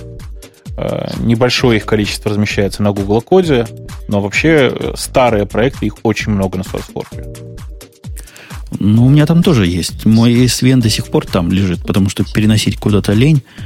Но, как я вспомню головную боль по передаче прав управления проектом кому-то, это, это большая и серьезная причина больше на SourceForge ничего не заводить. То есть, чтобы поменять мейнтейнера um... главного, то, что делается на Google коде легким движением руки, мне там пришлось вступать в человеческую переписку с живыми людьми с той стороны, которые проверяли все и разрешали, не разрешали, принимали решение. Представьте, они принимали решение, могу ли я поменять мейнтейнера моего проекта. Слушай, ну, э, SourceForge это проект, с которого Google код срисовывался. Естественно, срисовывался со всеми поправками, которые только можно придумать. А если э, как бы рассматривать историческую перспективу, то SourceForge тогда был просто супер продвинутым сервисом. В нем все было, понимаешь? Ну да, но все это такое странное. Он мне, вот из современных э, проектовых сайтов, мне GitHub его напоминает по своей навороченности и, и странности. Google код, мне кажется, в этом смысле правильный шаг, хотя, конечно, там есть серьезные проблемы при коллективной работе, серьезные проблемы создания своих собственных форков и запросов пуления или пушения, то есть там всего этого просто нет. Он для простых вещей. Ты просто ты просто не понимаешь главный смысл гитхаба и битбакета. Это на самом деле не хостинг. Это социальная сеть для программистов. Я когда это осознал, когда начал этим активно пользоваться, вот тогда оно меня зацепило. Понимаешь? Ты на битбакете, на битбакете заводят, типа там, можешь э, следить за активностью других программистов, за развитием проектов и так далее. То есть ты, по сути, приходишь туда не только на страницу своего проекта, но и очень часто на, на свою домашнюю страницу, условно говоря, на которой у тебя есть фид с последними обновлениями тех, тех что ты watchишь, короче, для тех, за кем ты смотришь. Понимаешь? Мне этой социальщины уже везде достало, а тут еще и в программировании социальщина. Uh, не знаю, мне понравилось пока. После, я, я последние просто, сколько, да. сколько лет существует Facebook, не Facebook, а этот Flickr? Сколько? Лет 10, наверное, уже? Ну, поменьше, наверное, лет 8. Ну, как-то так. Ну, вот все, ну, долго, все его да. долгие годы я активно протестую против социальщины в фотографиях. И не хожу туда. А тут еще такая социальщина у меня будет в программировании. Нет, дайте мне на Google коде достаточное средство для коллаборативной работы, которых там, к сожалению, пока не хватает, и я буду абсолютно счастлив. Все остальное меня устраивает полностью. Это как... Mm. Я, я вот понял, что это напоминает. Это как Пикассо, Пикассо Веб, то есть Google Путь. Держать фотографии против, например, Яндекс Фоток или Фликера. Да, и поэтому, если сравнивать соответствующие проекты, то понимаешь, что Flickr больше Пикассо где-то примерно на два порядка. Угу. Ну, видимо, не все такие умные, как я. Ну, что поделать? Умных я разве спорю? Получается, что таких, таких умных, как ты, всего 1%. А так ты прав. Да, да, да, да. Это, это даже, по-моему, оптимистическая оценка. А как вам новость о том, что ломали на этой неделе всех попало? То есть сломали Касперского вот на близкой вам родине, сломали на нашей или на далекой от вас земле э, Марка Цукерберга. Знаете такого, да? Цукерберга. Угу. А, Говорят, да? что его правильно Цакерберга. Ну, я, я читаю как интернет Синьюз. На его Тебе называют. виднее. Слушай, ну, я ним ни разу не встречался. Цукерберг по-немецки я тут недавно узнал, что это сахарная крепость. Я никогда не задумывался о этимологии фамилии, но Берг же крепость, а Цукер сахар. В общем, такая сладкая крепость. Не очень точно. И тишина. Ну, у него угу. на страничке появилась... Он чай не пьет, я думаю. У этого Берга появилась надпись на страничке «Давайте... Пусть начнется хакинг». Это его так взломали. Может, он сам такой написал в подпитии, а теперь рассказывает всем мансы? Не знаю. Бобок. Бобок, у тебя есть мнение mm. вообще? Не, у меня, у меня сегодня нет мнения. Я сегодня без, без э, мнененный. Без, без мнененный. Ты, наверное, сегодня расслабленный. Нет, я очень даже напряженный, просто не во всех частях организма. Вот какой-то я просто очень вялый просто. Слушайте, а я, когда немножко тебя, Бобок, развлечь, я, когда про идиотизм рассказывал, я еще одно упустил. Вчера видел статью, не знаю, прошла она мимо вас или нет, тоже на Хабре, где человек на полном серьезе говорит, что за гид такое гнусная поделка. Какая-то поделка, которой только программисты могут пользоваться. Ну да, конечно. Очень возмущался. Этот ваш микроскоп такая фигня, ужас просто. Это ж надо ученым быть, чтобы ей пользоваться. Ужас, кошмар. Да. А что, орехи не колет? Ну вот, граф в гуях красиво не показывает. Вообще, гуи к нему плохие, к вашему гиту. Гит, я ж ваш точно виноват, раз он такие гуи плохие к себе притягивает. Тут и разговоров нету. Эм, да, Нет, там на самом деле чувак еще дальше пошел. Э, чувак с, с Хабра, про которого ты говоришь, он еще, кроме всего прочего, взял и э, наделал скриншоты из всех GUI клиентов, которых он, которые он только нашел, чтобы показать, как все они унылы. Ну так что, я согласен. Гитом надо из консольки пользоваться. Кстати, вот вопрос о том, что некоторые программы просто глупо обгуёивать, это вопрос хороший, который стоит отдельного обсуждения, но мне трудно вот так сходу придумать критерии и объяснить, для каких программ GUI стоит делать, и для каких нет. Вот Git и Mercurial, и, в принципе, Sven, наверное, все это прекрасные кандидаты того, чему GUI не надо прикручивать. Ты знаешь... Это я говорю как человек, прикрутивший GUI к одному из них в свое время. Я вот сейчас по поводу ну. гиковости шоу. Мне кажется, Гуи ко всему прикрути, хорошо будет. Ну, а зачем все это без этого жить сегодня? Я просто пытаюсь... Ну, ты знаешь, во-первых, это, это быстро просто. Не, не понятно, если ты хочешь ты посчитать 2, 2 плюс 2 в консоли, это быстрее сделать через консоль. Но если у тебя есть э, какие-то однотипные задачи, ну, пририсуй ты кнопку, нажать на кнопку, и все, вот пусть будет GUI такой. Так вот на это и жалуются. Они и говорят, что все GUI, что мы видим, в них там две функции есть. А в нашем замечательном гите функций 2,5 миллиарда. То есть оно действительно, я не издеваюсь, если перемножить число вот этих э, перестановок, всяких ключей, всяких возможностей и всяких use cases, получится десятки тысяч, наверное, этих самых возможностей. Наверное, в Меркурии поменьше, но все равно огромное число. Как все это обгуевать, ну, человечество пока не нет, придумало. Ничего не придумало. Есть э, офисные пакеты, например, там Excel, да, с макросами, где ты создаешь любую фактически задачу под себя, и у тебя появляется кнопка соответствующая. Почему тут так не сделать? Ну, потому что человечество придумало уже лет 40, наверное, концепцию алиасов для вот таких угу. вещей. И это реально неудобно делать в ГУе. То есть он тебя заставляет работать в видении программиста, который этот ГУ рисовал. Да не, не, все понятно. Ну смотри, тут же существует две таких философских концепции. Есть люди, которые знают ассемблер, а есть люди, которые пользуются другими языками программирования, низкоуровневыми. Э, две большие разницы. Да? И почему-то людей, знающих ассемблер, каждым годом становится все меньше и меньше. Не знаю почему. На фоне роста... Ты, ты, ну, умирают. Ты понимаешь, несмотря на, на то, что они вымирают, ассемблероводы, но все они, ты не поверишь, пишут текст программ именно в текстовых редакторах, которые могут называться по-разному, но все они его пишут. Вот такой вот 18 век на дворе. Нет, я верю, у меня... Не-не, была же попытка, Женя, была же попытка, вспомни, Delphi, как прекрасно автоматизировал О, да, написание да, буев. да, согласен, абсолютно. Поэтому и умер. Угу. Ну, Поэтому жаль, но вещь была хорошая, согласись. Очень приятная. И она, в общем-то, в свое время, я помню, какие баталии были. Delphi или не Delphi, но вещь хорошая. Я не знаю, у меня отец писал в свое время тоже в текстовом редакторе и не жаловался, при этом он мало того, что писал, он мог чужой код читать с листа. И, в общем-то... Слушай, ну, ты тут просто этим, этим никого не удивишь, потому что я ну, не, не знаю, вот как Грей, но мы с Женей, наверное... Жень, ты перфокарты бил? О, бил. Ну вот, в чем ну, проблема. Да. Без текстового редактора, представляешь? Представляю. Конечно, представляю. Я тебе больше Слушайте. скажу. Я не знаю, как, как Женя, а я их даже читал. Не, читать, да, нас поначалу учили, но потом сказали, хватит. И перевели на высокие технологии, которые заключались в набивке программы при помощи специальных тупых терминалов. Ну, чисто такой ага. текстовый редактор, который нажимаешь кнопочку, а он прямо на ленточку магнитную записывает. Угу. Прикинь, да. высокие да. технологии.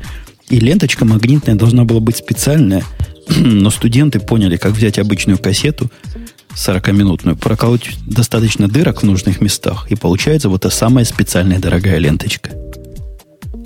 Очень дорогая. Очень. А кассету брали C90, да, я правильно понимаю? Она, я не помню, как кассета называлась. Она должна быть, которая металл, с металлом. Ну, не хром, а, а металл, понятно. Да. Угу. Ты подожди, Type 4, что ли? Ну, вот такие вещи говоришь. Я не помню. Помню, должно было быть много металла. Но... У нас, я сказал... Не, да, не, да, давай, да. давай, давай. Я просто про кассеты тоже вспомнил. Они ферромагнитиками какими-то были. Особенно басовские кассеты такие. А... Нет, там было, подожди, там был ферм, потом был хром, а потом был, по-моему, ферм хром, это Type 3. Он относительно редкий был. Крутыми считались э, Type 2, вот, э, у которых э, окись хрома. они не осыпались. Там они не то, что не осыпались, у них типа диапазон, диапазон шире, понятно. возможный. Хакнули Касперского, как я намекнул, и я даже тут э, хохочу от радости. Потому что я читал его наезды на самую лучшую компанию, которую я в последнюю неделю ненавижу, честно скажу, но об этом отдельный разговор. Так вот, Касперского утекли. Представьте, антивирусная компания. Мало того, что антивирусная, так еще и компания, которая занимается комплексной защитой всего. И то, что у нее чего-то утекло, это, по-моему, ну, не показательно, но, во всяком случае, позорно. Слушай, да утекло достаточно давно ведь. То есть э, разного времени сорцы Касперского ходили последние три года по интернету. Просто сейчас вот этот новый бум это по поводу тех сорцов, которые утекли два месяца назад. Э, что, тут, что, тут, что тут скажешь? Нормальные сорцы, э, действительно, глядя в код, понимаешь, что э, и то, что они не open source, не идет им на пользу потому что а, код очень своеобразный. А что, что за текст? Расскажи, я не читал. C++, наверняка. Плюсов, плюсовые, плюсовые. Плюсовые. Ну, хочешь, я тебе потом ссылочку дам, возьми, посмотри. Э, они Чисто достаточно... Да, но они, они, там нет таких откровенно смешных мест, но они просто очень, э, как бы это сказать, чувствуется, что это долгие-долгие годы переписывания одного и того же кода. Знаешь, такой lots of legacy. Ого жестокое и тяжелое зрелище для неподготовленного человека. Они подтверждают сами. Говорят, э, ничему не повредит. Ну, наверное, не повредит. Репутация только повредит. Э, даже, наверное, репутация особенно не повредит. Я уверен, что они обязательно возьмут и напишут, что все на самом деле не так, и что э, типа это не их сорцы, или это сорцы трехгодичной давности, которые... Вот они это уже рассказали, что это у... сильно устаревшая продуктовая линейка. Ну да, да, что-то типа того вот они должны были рассказать. Что-то удивительного. Э, в конечном итоге каждая компания, сорцы, которые вытекают, она общем, пытается сохранить, как бы так сказать, сохранить лицо. Вот по поводу лица. Мы тут упомянули, что опера тоже влазит в несовестное ее поле. Оно провело или организовало запрос. Вот этот самый Opera Software, вы не путайте ничего, дорогие слушатели, который делает браузер. Их заинтересовал вопрос, странный, на мой взгляд, чего боятся российские пользователи интернета. Зачем им это надо? Ну, как, зачем это маркетинг? Хотят знать, чем напугать можно. Или да от не, чего ребята, защитить. Это, я думаю, что это чисто маркетинговая акция. Они вот к Всемирному дню защиты частных данных, который тут то ли вчера, то ли сегодня, 28 января, то есть это вчера был, они тоже решили подписаться в это дело и узнали, чего же боятся россияне. Результаты, мне кажется, вполне э, предсказуемы. 38% это больше всего опасаются отслеживания своего поведения в социальных сетях. Ну еще бы, так как они себя там ведут, я бы тоже на их месте боялся. А я нет. Не, не, подожди, подожди. А, ну, можно уже сразу это вот вылезать с, не с опровержением, а с издевательствами? Легко. Давай. Начнем, давай, вот. начнем с издевательств сегодня. Давай. Начнем. Значит, так вот, там написано, что опрощен, опрошено более тысячи пользователей интернета. А, насколько я помню, пользователей интернета в России что-то порядка 50 миллионов. Короче, ребят, вот этого мало. Ну, чтобы, ну, чтобы это было репрезентативно. Подожди, пул такой, ну вот сколько смогли, столько опросили. И э, нет, просто знаешь, как, как тебе так сказать, а, ну, если, короче, тестер будет у тебя тестировать только 10% функций программы, то зачем нужно тестировать? Вот здесь примерно, ну, может быть, не такое соотношение, но вот как-то так. А во-вторых, совершенно непонятно, они вообще где проводили этот опрос. На улицах России. Вышли на улицы вот. России. Я, на одну улицу. Я думаю, в Сибири. Я думаю, в Сибири, потому что я думаю, для оперы Россия это Сибирь. И опросили всех mm. тысячу медведей, которые там ходили в этих в белых масхалатах. Э, вот ты сейчас, вот ты сейчас сарказничаешь, а для оперы Россия это кажется самый крупный рынок. Угу. То есть ты думаешь, они знают больше, чем три города?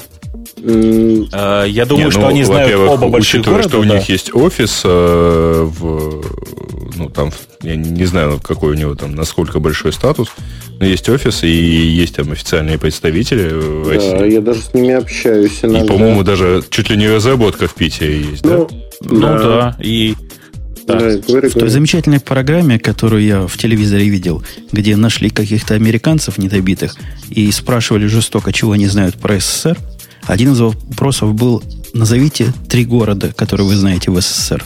Никто не смог. То есть, кроме Москвы и Киева, как? они, похоже, ничего больше не знают. Москва, Киев и Сибирь. Как? Сиб- Сибирь, да. Сибирь, по-моему, один черный ну, сказал. Главное, чтобы не вылезла э, это, замечательная страна Венгрия. Который вот. тоже, да. Нет, который это же была, был роскошный момент, типа телевикторина, когда девушки спросили, знает ли она такая страну, Hungry. Э, как? Эта страна? Ну, там было очень, очень удивительно. Это, это еще а, хорошо, что ей не вспомнили Турки. Да, Про Джорджию мы вообще а, молчим.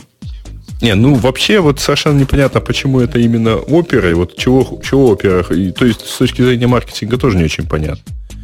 Почему опера вот такую штуку заказывает и публикует? А женщины Потому что боятся... опера заботится о наших пользователях, прости. Женщины, Бобок, боятся утечки. Больше, чем мужчины. Что нас с тобой, в общем, не удивляет. 45% женщин против 29% мужчин. Но зато мужчины более параноики. Они считают, что за ними следит большой глаз. Большой и жирный, высоковисящий глаз. 20% так считает, ну, про закулису мировую или кровавую гыбню. И всего лишь 9%. Смотри, женщины гораздо более адекватные оказались. Боятся ну, правильных конечно. вещей и не боятся неправильных вещей. А почему ты уверен, что это более адекватное? Почему ты считаешь, что если ты не параноик, то за тобой не следят? Да я параноик. Я как раз в той части, которая не как женщина, а как мужчина себя ведет. Я боюсь и как мужчина, и как женщина. И приватности, утечки, и большого глаза. Так что со мной все в порядке. Вот оно что. 62% россиян чувствуют себя в большей безопасности, выходя в интернет с компьютера или ноутбука. По сравнению с чем? А, 7% при выходе в большей степени доверяет мобильным телефонам. Я не могу. Держите меня четверо. Они выходят в интернет с мобильным не, телефоном. Гла- это гла- твои Главное, что они доверяют телефону. Вот, знаешь, меня это больше всего убивает. Ну, человек пользуется тем, что... Ну, он же такой красивый телефончик. Ну, как же ему не доверять Это просто как гламурная киса сейчас. Ты знаешь, у меня лежит ляфлеровские телефоны э, вот перед, перед глазами, и я думаю, вот девушка, которая будет с него выходить в интернет, она будет знать, что она в интернете, в принципе. Я хочу просто рассказать историю, пользуясь случаем. Не так давно, две недели назад, мне приехала знакомая из деловой поездки. Она занимается бизнесом в крупной компании. У нее iPhone. Она, девушка умная, смотрит новости. Узнала, что роуминг... А роуминг-то она не отключила. Вот, и она приезжает, у нее счет в компании на 300 тысяч. Она говорит, слушай, ну я не могу понять, вот реально ничего не делал, вот совсем. Я знала, что роуминг только звонила. За дата роуминг. Ну что такое вообще? Как это получается? Я говорю, давай восстановим твои действия. Что ты делала? Он говорит, ну вот я прилетела в Шарль-де-Голь, вышла, еду в такси. Вспомнила, что мне надо в почте посмотреть, значит, это самое, где я живу. Открыла свой почтовый ящик, куда предварительно все загрузила. Я говорю, ну, все нормально. И вот мы так обсуждаем, и вот этот вопрос почты периодически всплывает. И я в итоге спрашиваю, а почта-то у тебя какая? Она говорит, ты знаешь, это все в Gmail было, потому что поездка не деловая, а моя. Я говорю, а тебя не смущает, что это удаленная почта? Он говорит, в каком плане удаленная? Она у меня на телефоне. Я говорю, ну, а то, что грузит – Говорит, ну он меня что-то спрашивал, точно ли я хочу просмотреть свою почту. Ну вот в итоге она накачала на 300 тысяч в Gmail. Да, Gmail ну, нормально. может, там странички, дай бог, каждому. Хотя я не знаю, сколько они в мобильных mm. версиях. Зато 90% россиян пользуются антивирусным программным обеспечением. Не, не, трудно в это поверить. Слушай, я Но... вот могу я хочу посмотреть опросные не, не, листки Google, то есть вот видя, это видя эти ответы. ложь, потому что Винлог, вот такой есть вирус Троян Винлог, который блокирует Значит, э, ходит человек по порно-сайтам, а у него дальше компьютер блокируется. Вот это сейчас одна из самых больших на... И просит да, прислать да, да, да, да, смс прислать. Просит 300 рублей за разблокирование. Вот сегодня в день в стране рассылается 300-400 тысяч таких смс. Из них э, примерно 10% это очень э, наивные люди, которые платят за это. Ну, вот представьте масштаб бедствия просто. Это огромные числа. А вот эти мне больше всего понравились. Я просто ждал Бобу, когда ты скажешь yes, глядя на 38%. Они регулярно удаляют журнал посещенных веб-сайтов в своих браузерах. Но мы же даже знаем зачем. А главное, что я, я уже теперь после этой фразы я согласен с э, Сережей и требую показать вопросный лист. Я практически Потому уверен, что, я... что они делают это левой рукой. Э, левой рукой очень неудобно. Вот ты знаешь, где у тебя у браузера удалить э, history? Угу. У меня есть специальная такая кнопочка, называется приватный режим. Нет, это приватный режим да. сейчас. А history это не, не на, на обратной силы не имеет. Ну вот, значит, я не вхожу в эти 38% регулярно, которые удаляют. Ну вот. Нет, да. понимаешь, вот вопрос про антивирус может звучать так, там, может звучать по-разному, э, и э, там, пользуетесь ли вы антивирусом? Ну да, конечно, ну типа, а вы там, а на порно-сайты выходите? Нет, конечно. А если перед этим спросили имя, фамилия, отчество, то, в общем, можно понять, что, что народ не, ответил. Не, не, ну, знаешь, если, если развивать мысль еще глубже, то спрашивает у человека, защищаетесь ли вы как-нибудь от вирусов? И человек говорит, конечно, да, я защищаюсь. Антибиотики, презервативы. Как же нет Ну, вообще, самая таинственная фраза в этом во всем, в этой во всей статье кроется в последнем параграфе, ну или в предпоследнем. Сказано так, вот я цитирую. Ранее редакция thg.ru отмечала, что все наши читатели пользуются браузерами, которые позволяют просматривать веб-страницы. Прикиньте, ну, то есть читатели других, видимо, сайтов пользуются браузерами, которые не позволяют просматривать веб-страницы, или пользуются не браузерами, которые позволяют просматривать веб-страницы. Слушай, Жень, это шутка была, все в порядке. Да, они они молодцы, они хорошо пошутили. Нет, они хорошо пошутили. Вообще они продублировали мой любимый, мой любимый опрос на сайте РБК в 2000 ой, я уже не помню, в 2003 году, по результатам которого было написано, что по результатам опросов на сайте РБК 100% россиян пользуются интернетом. Нет, там был э, потом это обыграли на другом сайте, был такой украинский национальный антивирус, так у него был замечательный опрос, просто его ребята знакомые делали. Значит, по результатам этого опроса на сайте, повторяю, там на вполне определенном хорошем сайте, значит, результаты выглядели так. 85% участников не пользуются интернетом. А, это, ну, так, так тоже бывает, да. Да. Я, я, кстати, больше люблю опросы, у которых есть три варианта ответа. Например, да, есть и так точно. У меня пока завис браузер, но я успел выбрать... О, отвис. Отвис браузер. Тот самый, да-да-да, которым я пользуюсь, чтобы просматривать веб-страницы. Статья была довольно забавная на компьютере. Оттуда мы не часто берем. Ну, перевод правильной, правильной заметки от какого-то, видимо, известного мужика. Кто? МКБ написал. Кто такой МКБ? Ты знаком, Бобук, с ним? Ну, Бобук со всеми знаком. Нет, нет, нет. Он написал с точки зрения... Associate Professor on Information Assurance School of Business, короче, из университета э, Норвича. Во. Типа, это десятое издание. Он выдвинул сколько доводов? Раз, два, три, семь. Семь, семь. доводов. Почему воровать плохо? То есть он не сказал, что это нарушает. Какую заповедь? Грей по заповедям специалист. Он единственный тут у нас из Гоев. Не помню. По-моему, третью. Нет. Не третью. Пусть нам слушатели подскажут, какая заповедь, но явно какая-то заповедь есть про это. Не воруй, не укради. Так вот, забавная статья, такая флемообразующая. Бобук, ты согласен? А, четвертая, кажется. Ты, ты согласен? А, с некоторыми из пунктов. Нет, если что, то это восьмая заповедь, не укради, конечно же. Простите, что я сейчас процитирую вам Левит, но вообще там это запрет на хищение только имущества. Про софт и про виртуальность, и виртуальные сущности там Слава ничего не сказано. Богу, хоть про это там не написано. Да. Я думаю, тебе гораздо ближе другая заповедь про «не вожелай козы ближнего своего». Эм, не возжелай... Нет. Э, осла его, раба его, вала его, ну и так далее. Это да, это десятое.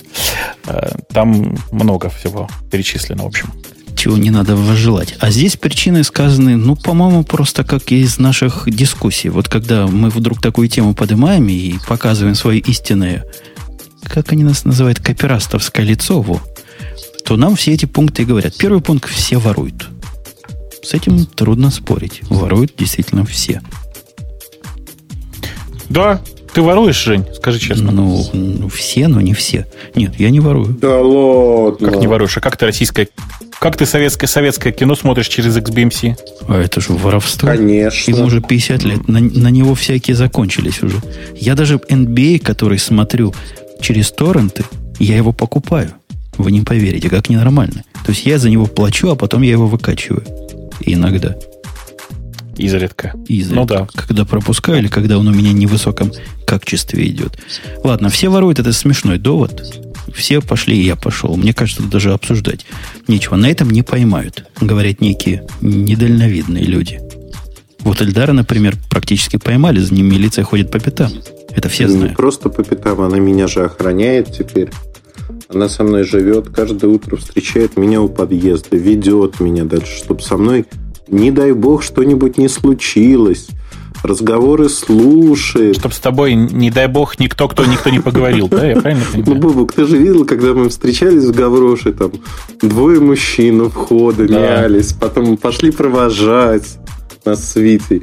Не, замечательно, мне да, нравится. Да. Я иногда их подкармливаю. А сейчас в костюмах? В костюмах Ты знаешь, ходит? один пришел Или в трениках, я его отчитал, сказал, что у нас так не ходят. Вот, он выбивается. Пойди переоденься.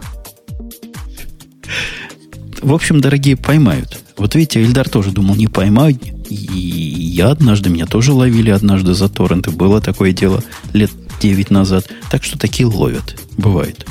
9 лет назад за торренты. Да, или 8. Слушай, да, вот в 2000 сейчас, кстати, будут ловить за торренты, потому что у нас очередная кампания пошла. Я так понимаю, что не к ночи быть помянуты наши законодатели, они хотят ловить вот за эти торренты этот Михалковский процент, который перекочевал, надо же как-то заставить людей платить. Вот будут пугать, пужать, не пущать и прочее. Я, правда, не понимаю, как ловить будут, но посмотрим. Тут спрашивают, оплачиваю ли я просмотр или закачку на компьютер. Не, я оплачиваю NBA абонемент на все абсолютно игры. Это стоит не так дорого, 190 долларов на сезон. Приходи, покупай. Не скупись, покупай живопись. На это, это ошибка поставщика контента. Говорят, третье, чтобы не воровали, нужно просить меньше денег. Меня этот довод раздражает больше всего.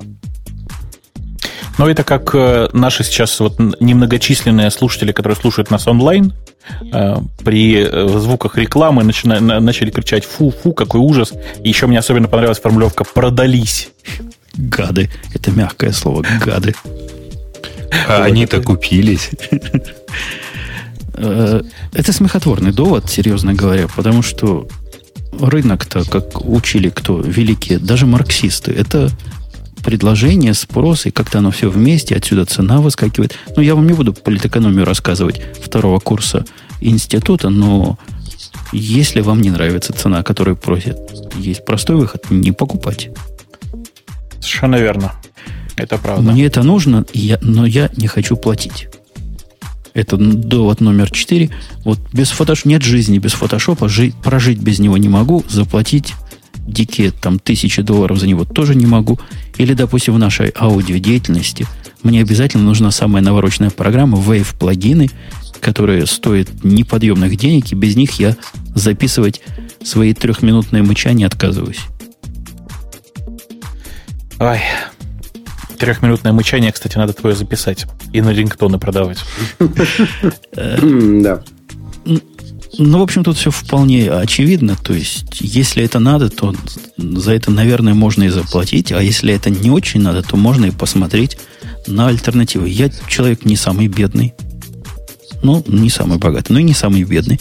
Я себе Photoshop не купил не столько потому, что он очень дорого стоит, хотя да, а потому что я в этом во всем не разберусь. Поэтому я купил себе за 79 долларов пиксельматор, который делает то же самое, чего я вам советую. А я купил почему-то дешевле. Почему, не знаю. Пиксельматора дешевле. Может, он... Не, он 79, по-моему, и стоил. Была у них акция. Ну, не, не важно, просто по факту, действительно, я тоже купил пиксельматор, потому что э, Photoshop мне просто на моей машине совсем не нужен, а пиксельматора хватает в 99% случаев. Мне вообще хватает скетча. Чуть ли не в 90% случаев. Ну, иногда хочется почувствовать да. себя настоящим фотошопистом, но за какие-то приемлемые деньги. Ты знаешь, мне почему-то не хочется. Наверное, что-то биологическое. Биохимия, например, не так. Да-да, вон нам подсказывает. Это гим, гормональное. Гим под Mac есть, если у вас много свободного времени. Нет, гимп под Mac это совершенно неюзабельная вещь. Вот прям совсем. То есть жить с ним совершенно невозможно. Под Linux, да, под Windows хоть как-то еще, да, но жить под Mac с гимпом невозможно просто. Ну, в данном случае это не причиняет вреда, это довод номер пять. То есть э, смысл о том, что от того, что вы взяли программного электронного кода, его в том месте, откуда вы взяли, меньше не стало. Такой примитивный немножко взгляд. Я, кстати, читал у коллеги Росновского тоже на эту, по этому поводу. Он практически этот довод повторяет один в один.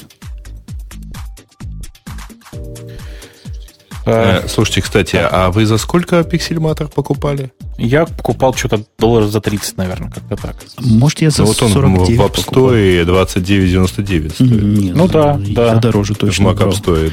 Точно в Mac App Store брал, видимо, он сейчас еще подешевел.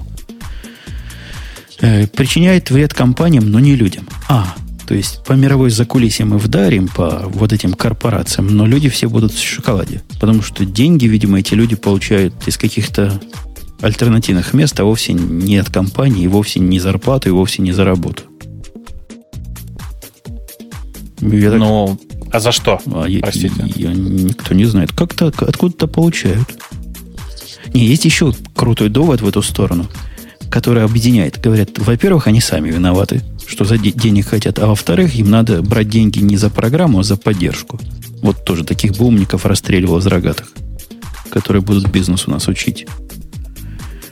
Нет, ну а в чем проблема? Пусть такой человек, собственно, и организует такой бизнес и делает все за поддержку. Хорошее дело. Нет, тут, тут нет? большое противоречие есть. Потому что тот, кто советует, он специалист в деле советования, а не во всяких других прикладных гнусных вещах. Женя, Женя, слушай, ну мы почти 80 лет прожили в стране советов. Что ж ты хотел?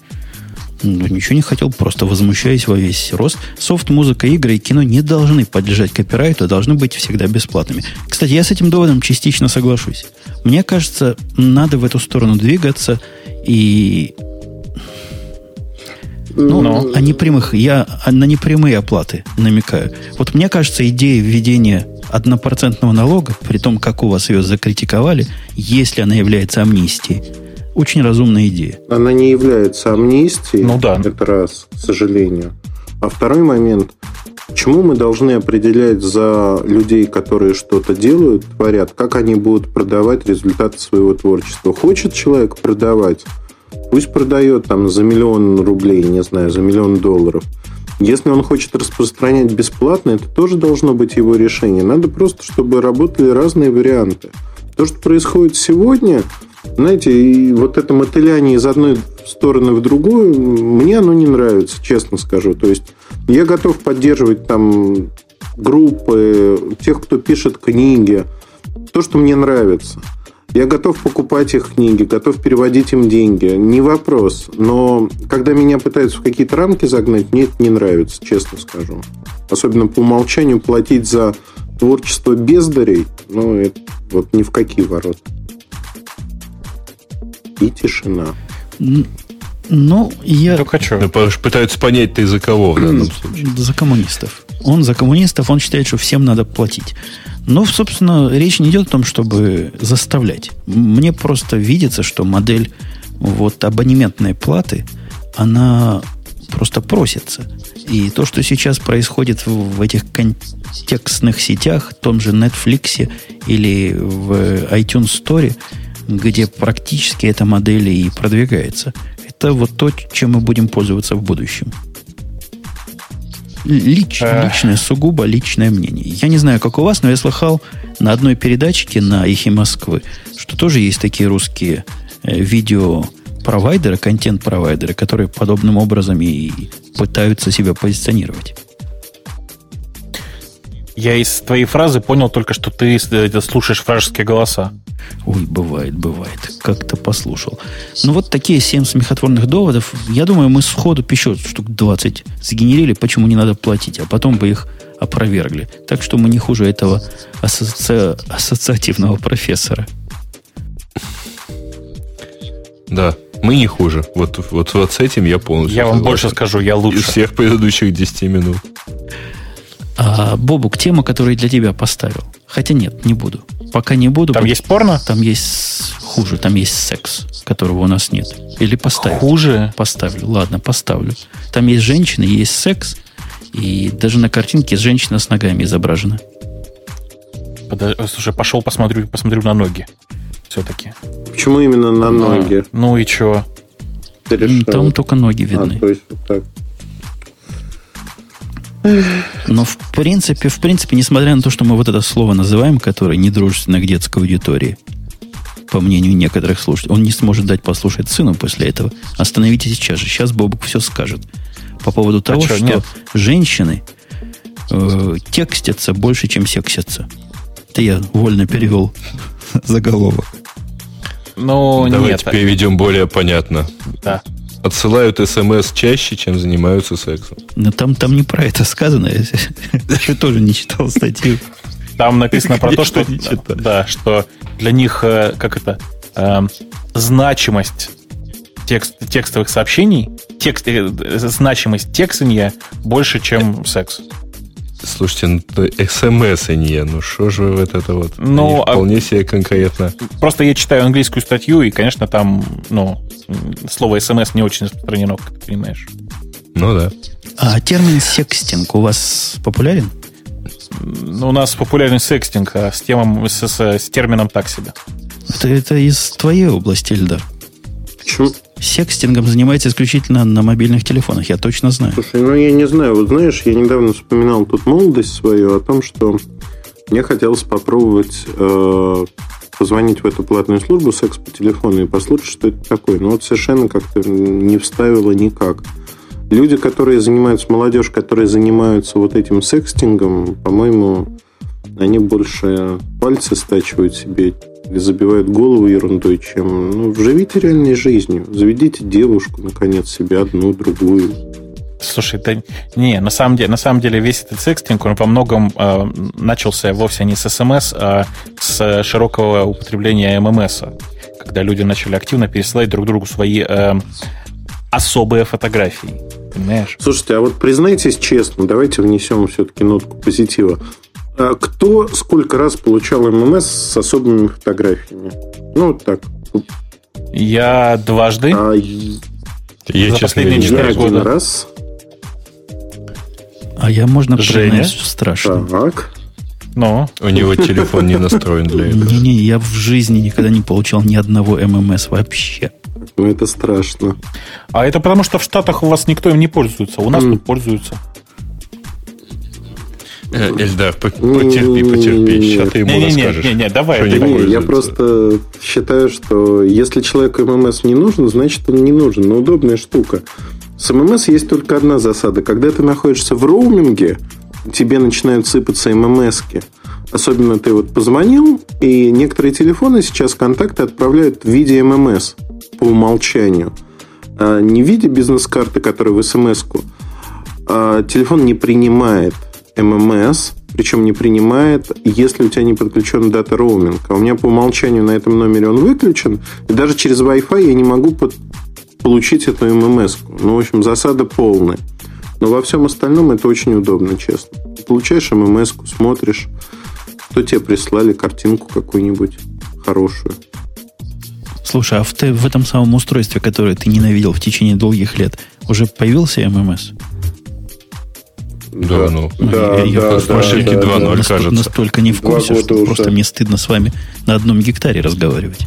Не, я, по-моему, ММС пользовался вот так вот, чтобы внятно с реальной пользой пользовался, по-моему, один раз.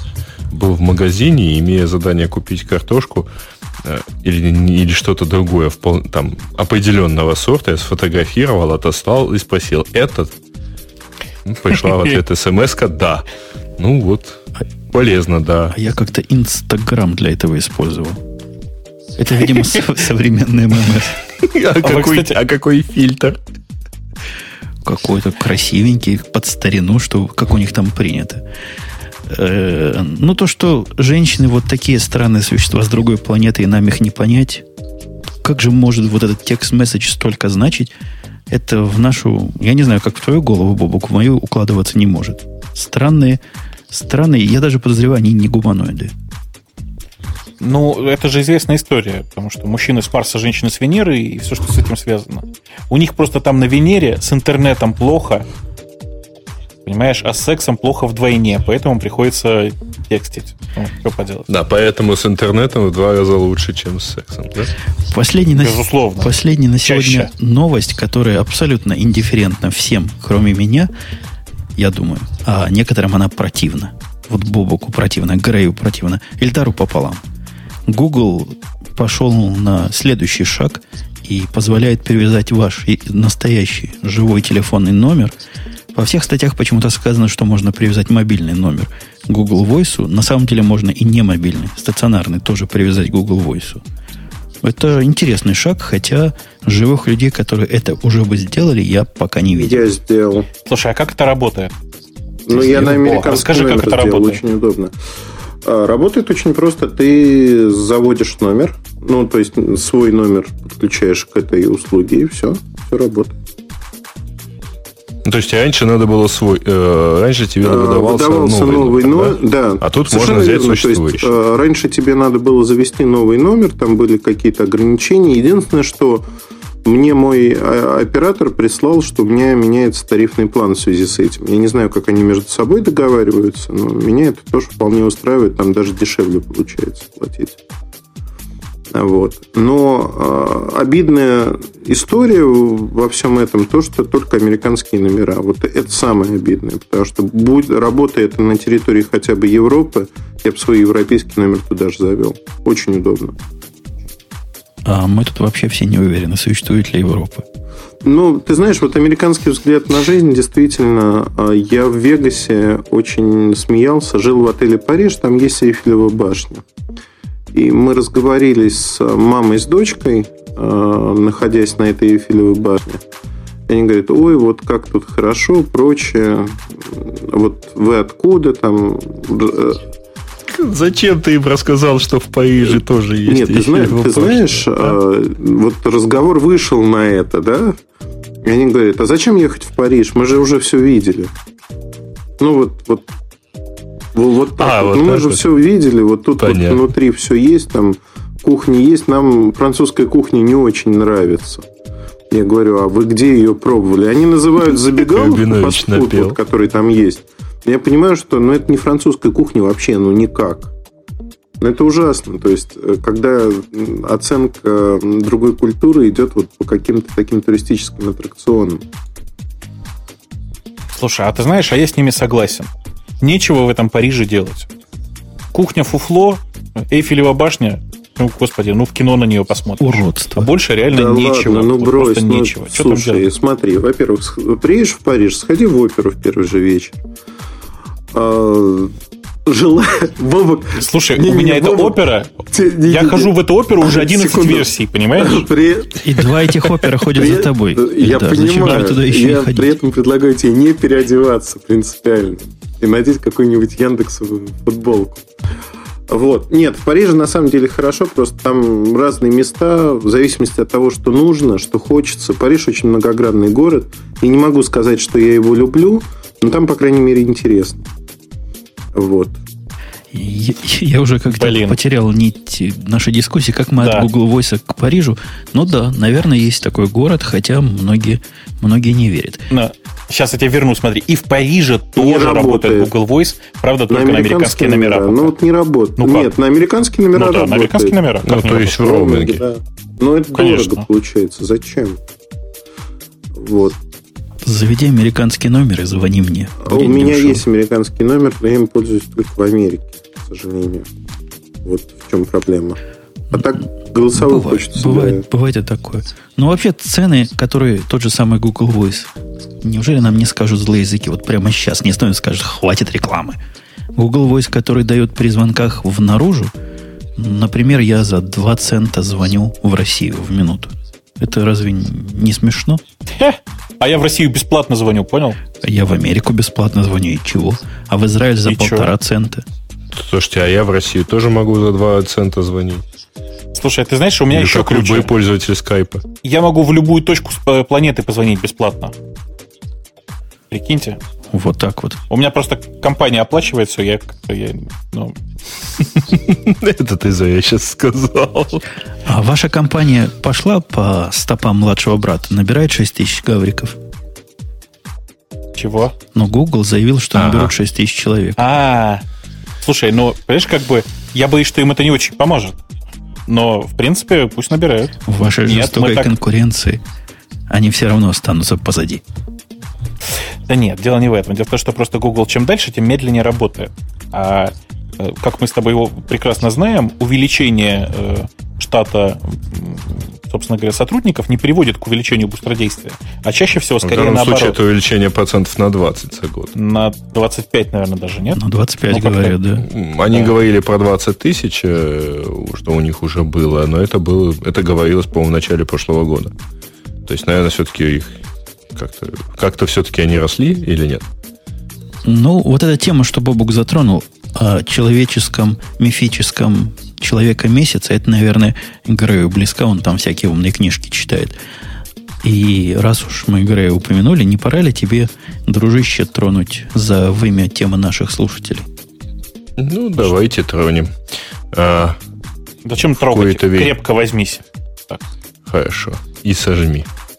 А, оригинальная тема. Конец пакетного беспредела в Linux гайдет обстоим.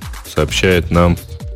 Ребят, я не знаю, как это читать. Наверное, Буной или как-то еще. В общем, э, планируется создание универсального пакета, формата пакетов и единого интерфейса для управления установки программ. Будет это сделано в... О, нет, это довольно серьезно. То есть это была рассмотрена целесообразность представителями Fedora, Ubuntu, Debian, OpenSUSE и Mageia. Я не знаю, что такое Mageia. Это еще один какой-то крутой дистрибутив. В общем, э, конечной это, целью проекта... Это Мандрива. Mageia это Мандрива. А, понятно. Конечной целью проекта является формирование единого API, разработка формата для обмена метаданными, создание графического интерфейса пользователя. А, ну, я примерно так согласен, что это круто. Вы как, согласны, что это круто? А, Все очень сложно. Короче, это э, средство, которое разрабатывают разработчики PackageKit. Как следствие, оно будет работать, по сути, со всеми э, разными вариантами э, пакетов, а, скорее всего, не так, как сейчас рисуется. То есть не единая система пакетирования, а единая система для установки программ. Немножко другое. Э, при этом я-то уверен, что эта инициатива, она, конечно, очень полезная, но, естественно, все равно большую часть пакетов придется ставить руками. Ну, как обычно. Эта система, мне кажется, решает... Я, я не очень понимаю, какую проблему она решает, чтобы... Ну, чтобы что? Чтобы можно было какой-то командой apt-get на любом дистрибутиве взять, или там YAM, или RPM чего-нибудь. Нет, ты, ты не понял, это будет некая шестая там, система, которая сама, видимо, пойдет и решит, что вот раз это Федора, значит, надо делать ему Юм, да? Ну, проблема-то... Yeah, проблема-то... Она сейчас так делает. Она сейчас так делает, по сути. Package он так и работает. Юм сейчас тоже так умеет делать. Юм тот же самый, которым я не особо пользуюсь, умеет же ходить как транспортом через что угодно. Мне кажется, то ли они не ту проблему решают, то ли мы не так поняли. Проблема-то вовсе не в том, как написать команду, а чтобы чего-то взялось, и всякие dependency правильно разрезовывало, и чтобы потом оно установилось и работало на вашей конкретной системе. Может им подумать в сторону какого-нибудь пессимистического пути развития. Ну, я побоюсь типа предложить, типа предложить, но доставлять программы, которые полностью автономны. Эм, э, в смысле, ты имеешь в виду статически слинкованные? Ну да. Но это не всегда хорошо, потому что у пользователя могут быть там какие-то свои заточки для каждой библиотеки, как ты понимаешь. И это очень сильно усложняет. Да ладно, ну слушай, эти 10 пользователей переживут как-нибудь. Они Я не уверен, что их 10, понимаешь? А главное, что это обычно 10 самых крикливых пользователей. Поэтому все, что по сути делается, по сути, э, проект Upstream представляет из себя, эм, ну, давайте скажем, э, такую хитрую систему, которая позволяет красиво их устанавливать. Понимаете? Ты, вот Причем я, она... я поэтому и говорю, да. я не понимаю, кому эта проблема стоит. То есть, кто страдает от того, что красиво им не удается устанавливать в, Uni, в Linux? Там есть такие люди, которые просто страдают из-за необходимости apt-get написать. Слушай, там все гораздо круче. Еще раз, это сложная распределенная система, которую они строят. У них, по сути, э, там репозиторий, естественно, хранится на сервере, ты все ставишь здесь. У них есть отдельная своя база пакетов здесь. Ты можешь ставить пакеты одновременно из разных, ну, то, грубо говоря, из э, Debian и из Red Hat одновременно э, и все такое. Плюс, что самое важное, ты пойми, они, по сути, строят App Store. То есть там будет не только установка пакетов, но и обсуждение программ, в смысле комментарии, рейтинги и всякое такое. Ну, дай бог им удачи. Я сильно пессимистически на это смотрю. Вот сильно пессимистически смотрю. Как человек, который пытался однажды паркировать пакет, раскрыть его и сорсов пересобрать для другой совершенно платформы. Ну, это для сложных пакетов это еще тот геморрой. Угу. Давайте пойдем дальше. А, следующую тему пропускаем. Она про Google с цензурой и биторрентом. Э, а следующую тему тоже предлагаю пропустить, но заложив при этом, ну, просто тема такая вот. Там много комментариев, я думаю, что вы в следующем выпуске ее вполне обсудите. Она про э, альтернативные языки для платформы Java. Там, понимаешь, пользователь предлагает обсудить, что без э, поддержки, э, как бы, блин, как это на русский переводится? Короче, без э, кложеров и континуэйшенов язык э, совершенно несостоятельный. Ты поэтому перевел на русский, да. Ну, я не могу просто по-другому. Без, без, как бы, без замыканий языка не бывает, представляешь? Мне кажется, это даже смешно обсуждать в таком интеллектуальном шоу, как наш. Ну, давай в следующий раз, на следующий выпуск выпуск переложим и попробуем. Э, ну, да, поговорить. главное не забыть. А, утечка э, исходных кодов, но это обсуждали, хотя вот тут хороший комментарий про то, что вот если типа размер файла больше 2 мегабайт и есть в нем version info, то его заносили в категорию Trust. Это в, ну, в доке было, в документах. Не, угу. не в сорцах. Ну да, да. Значит, э, просят комментарии представителей Яндекса о заявлении Медведева э, на э, заседании общественной палаты про национальный поисковик. А, я просто не знаю, что про это сказать. Э, если я ничего не путаю, э, то речь в данном случае опять идет не о государственном поисковике по интернету, а о государственном поисковике по внутренним документам на государственных сайтах. Я могу ошибаться. Потому что вообще... Не-не, подожди. Вот а? Э, это хорошо показывает э, общее настроение, общее отношение к этому высказыванию, что, что что-то сказал, Медведев что-то сказал про национальный поисковик. Или про собственный российский поисковик. Что сказал, никто ничего все равно не понял. Так я читаю его Ладно. фразу, он, он просто непонятно говорит. Что-то у него, у него проблема с донесением мыслей простым пользователям интернета. Да нет у него проблем с донесением было мыслей. Бы что нести. Мысли нет. В том-то и дело. В данном случае просто нет мысли. Это вопрос не национального престижа, а это, если хотите, вопрос идентичности. Что за бред? А, ну, Заметьте, не я это Бобу, сказал. как у тебя с идентичностью? Все в порядке? У меня с идентичностью все прекрасно совершенно. Мне гораздо больше, чем заявление Медведева, гораздо больше нравится, конечно, заявление Шувалова, который, которое сейчас я просто цитирую всем, я не могу. Значит, если задуматься, то Россия наполовину обладает Google, поскольку ее создатель Сергей Брин выходец из России. Да. А где можно свою долю получить? Я тоже хочу. Половинку Гугла? Понимаешь, все люди братья, и мне кажется, что моя доля тоже Должны есть, делиться с тобой. А я, а я ведь два раза получу. Один раз как ваш, один раз как наш. Подожди, один раз как наш и один раз как наш, ты имел в виду? Ну да, но два раза. Не, не два Понятно. раза. Ну ладно, хорошо. И после этого Обсудим все поедем, потом, поедем да. на Гавайи а... отдыхать до конца своих дней. Да, короткая, короткая следующая новость как раз про вот то, что сделала, то, то что произошло за год с Oracle. Э, организация Document Foundation анонсировала релиз LibreOffice 3.3, который, в общем, э, уже готов. Интересно вообще что этот релиз подготовлен в форматах для Debian и для Red Hat. Вот. Э, и в нем есть свои какие-то специфические возможности, которых нету в, не будет, точнее, в OpenOffice Тай-Тай. Но это как раз не очень страшно, то есть там изменения пока минорные. Гораздо интереснее, что ребята из LibreOffice подготовили новый э, совершенно, ну, они нарисовали скетчи новых интерфейсов, и э, тут сейчас должно быть, значит, громкий плач, потому что э, похоже, что LibreOffice в версии 4 вообще будет не похож на Microsoft Office. Понимаете, да? И... То есть специально не похож на Microsoft Office? Ну, они не то чтобы специально, они совсем другой интерфейс рисуют. В общем, понятно. Нет, в действительности я пошел к ним на сайт, у них есть э, финальная версия TaiTai, в том числе там для macOS, вот, для Windows. Э, непонятно, почему OpenNet пишет только про вот исключительно Linux-версии. Ну, видимо, там редакционная политика так сработала. А, подожди, сейчас мне тут, тут, тут в чате кто-то пытается рассказать, что не они рисовали, а кто? Э, я просто видел эти скетчи в э, контексте LibreOffice, конечно же. Э, может так оказаться, что действительно были не разработчики LibreOffice, а просто кто-то слева, что называется, предложил ребятам такой интерфейс. На всякий случай, чтобы потом не говорили, что я не, не читаю чат. Я вас читаю, ребята. Ты даже отвечаешь. Mm-hmm. Я видел. Изредка. Да.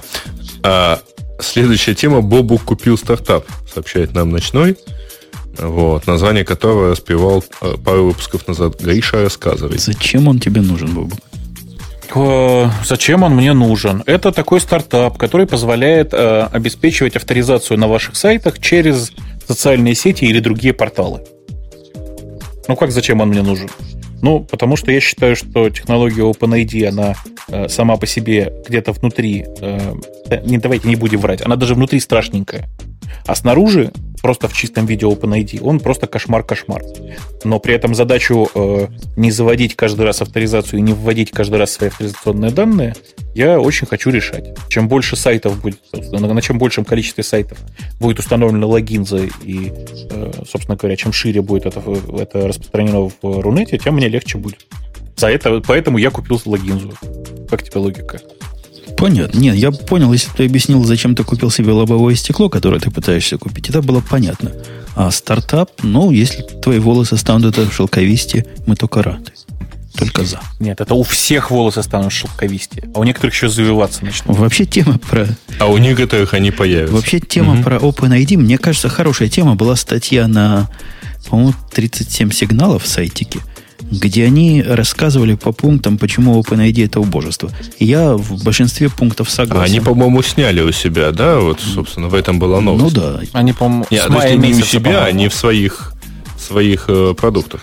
Сняли, сняли. Хотят Посчитали сказать. там, сколько человек пользуется, как этим пользоваться и чего от этого проистекает. Вообще, эта тема для, по-моему, более гиковского э, да. подхода. Тут есть, есть да. о чем по, потрепаться. То есть это на следующий раз тоже, да? Да, и может быть, возможно. Да. Понятно. Ну, а давайте самую-самую последнюю. А, вот, э, PSP 2 э, представлена, значит, э, ну, или точнее, то, что раньше считалось PSP 2, представлено компанией Sony на э, PlayStation Meeting 2011 в Японии. Эльдар, ну, тебе, о чем мне наверное, слово? NGP. NGP. Вы, выйдет Ужас. в конце а, года, да, в общем-то, сенсорный экранчик. И, ну, если про железо говорить, сенсорный экранчик. Впервые, наверное, революция в том, что они отказываются от своих фирменных клавиш, то есть они не обязательно могут быть в устройстве, они могут эмулироваться в софте на экране. И э, вот эта фраза, она двигает нас к тому, что ряд устройств появится более дешевых, частности, смартфон PSP Go, который будет. Ну, там обзоры его уже есть. Идея хорошая, железо не очень. Ну, скажем вот так. И с игрушками не очень понятно, что будет. Но главное, что игрушки будут, там замысловато сказано, новый формат карт памяти, на которых будут храниться игры, как для распространения. Но это хорошо, что на карте. Картриджи. Нет, это картриджи. не картриджи, это именно карты памяти некие будут. Я хотел бы, чтобы это все-таки microSD были. Пусть защищенные, но microSD. Ой. Я это будет microUD, наверное, не? И, знаешь, и крутиться не знаю, будет. Что вы думаете? А я думаю, а я думаю, что пора нашу, нашу балалайку закручивать в узел. Да, так дальше очень мало что интересно. Дальше идет резкое падение. Так что закручиваю. Закручиваю. Напоминаю, что было это шоу radio-t.com, которое, которое бывает, есть, было и будет. Состав был полный, но унылый, потому что не было прекрасных половин. Вместо них, прекрасных этих самых половин с Марса или с Венеры, с Венеры, выступал Эльдар – который выступил не хуже иной прекрасной половины. Был Бобу, который как-то гнусно отмалчивался. Видимо, болезнь дошла до головного мозга. И был Грей, который, по-моему, не сказал... А, нет, сказал одну шутку. То есть план на сегодня вроде выполнил. Да. да. И это был Умпутун, который э, немножко троллил, много раска- раскачивался и вообще всячески вел нас вперед. Но который сегодня был очень даже Умпутун. Типичный. В общем, на этом все. До следующей недели. Приходите. Можете на сайт Friends зайти, если возникнет у вас такое желание. Это тоже всячески приветствуется. Пока на том же месте в тот же час на следующей неделе. Пока. Пока. Пока.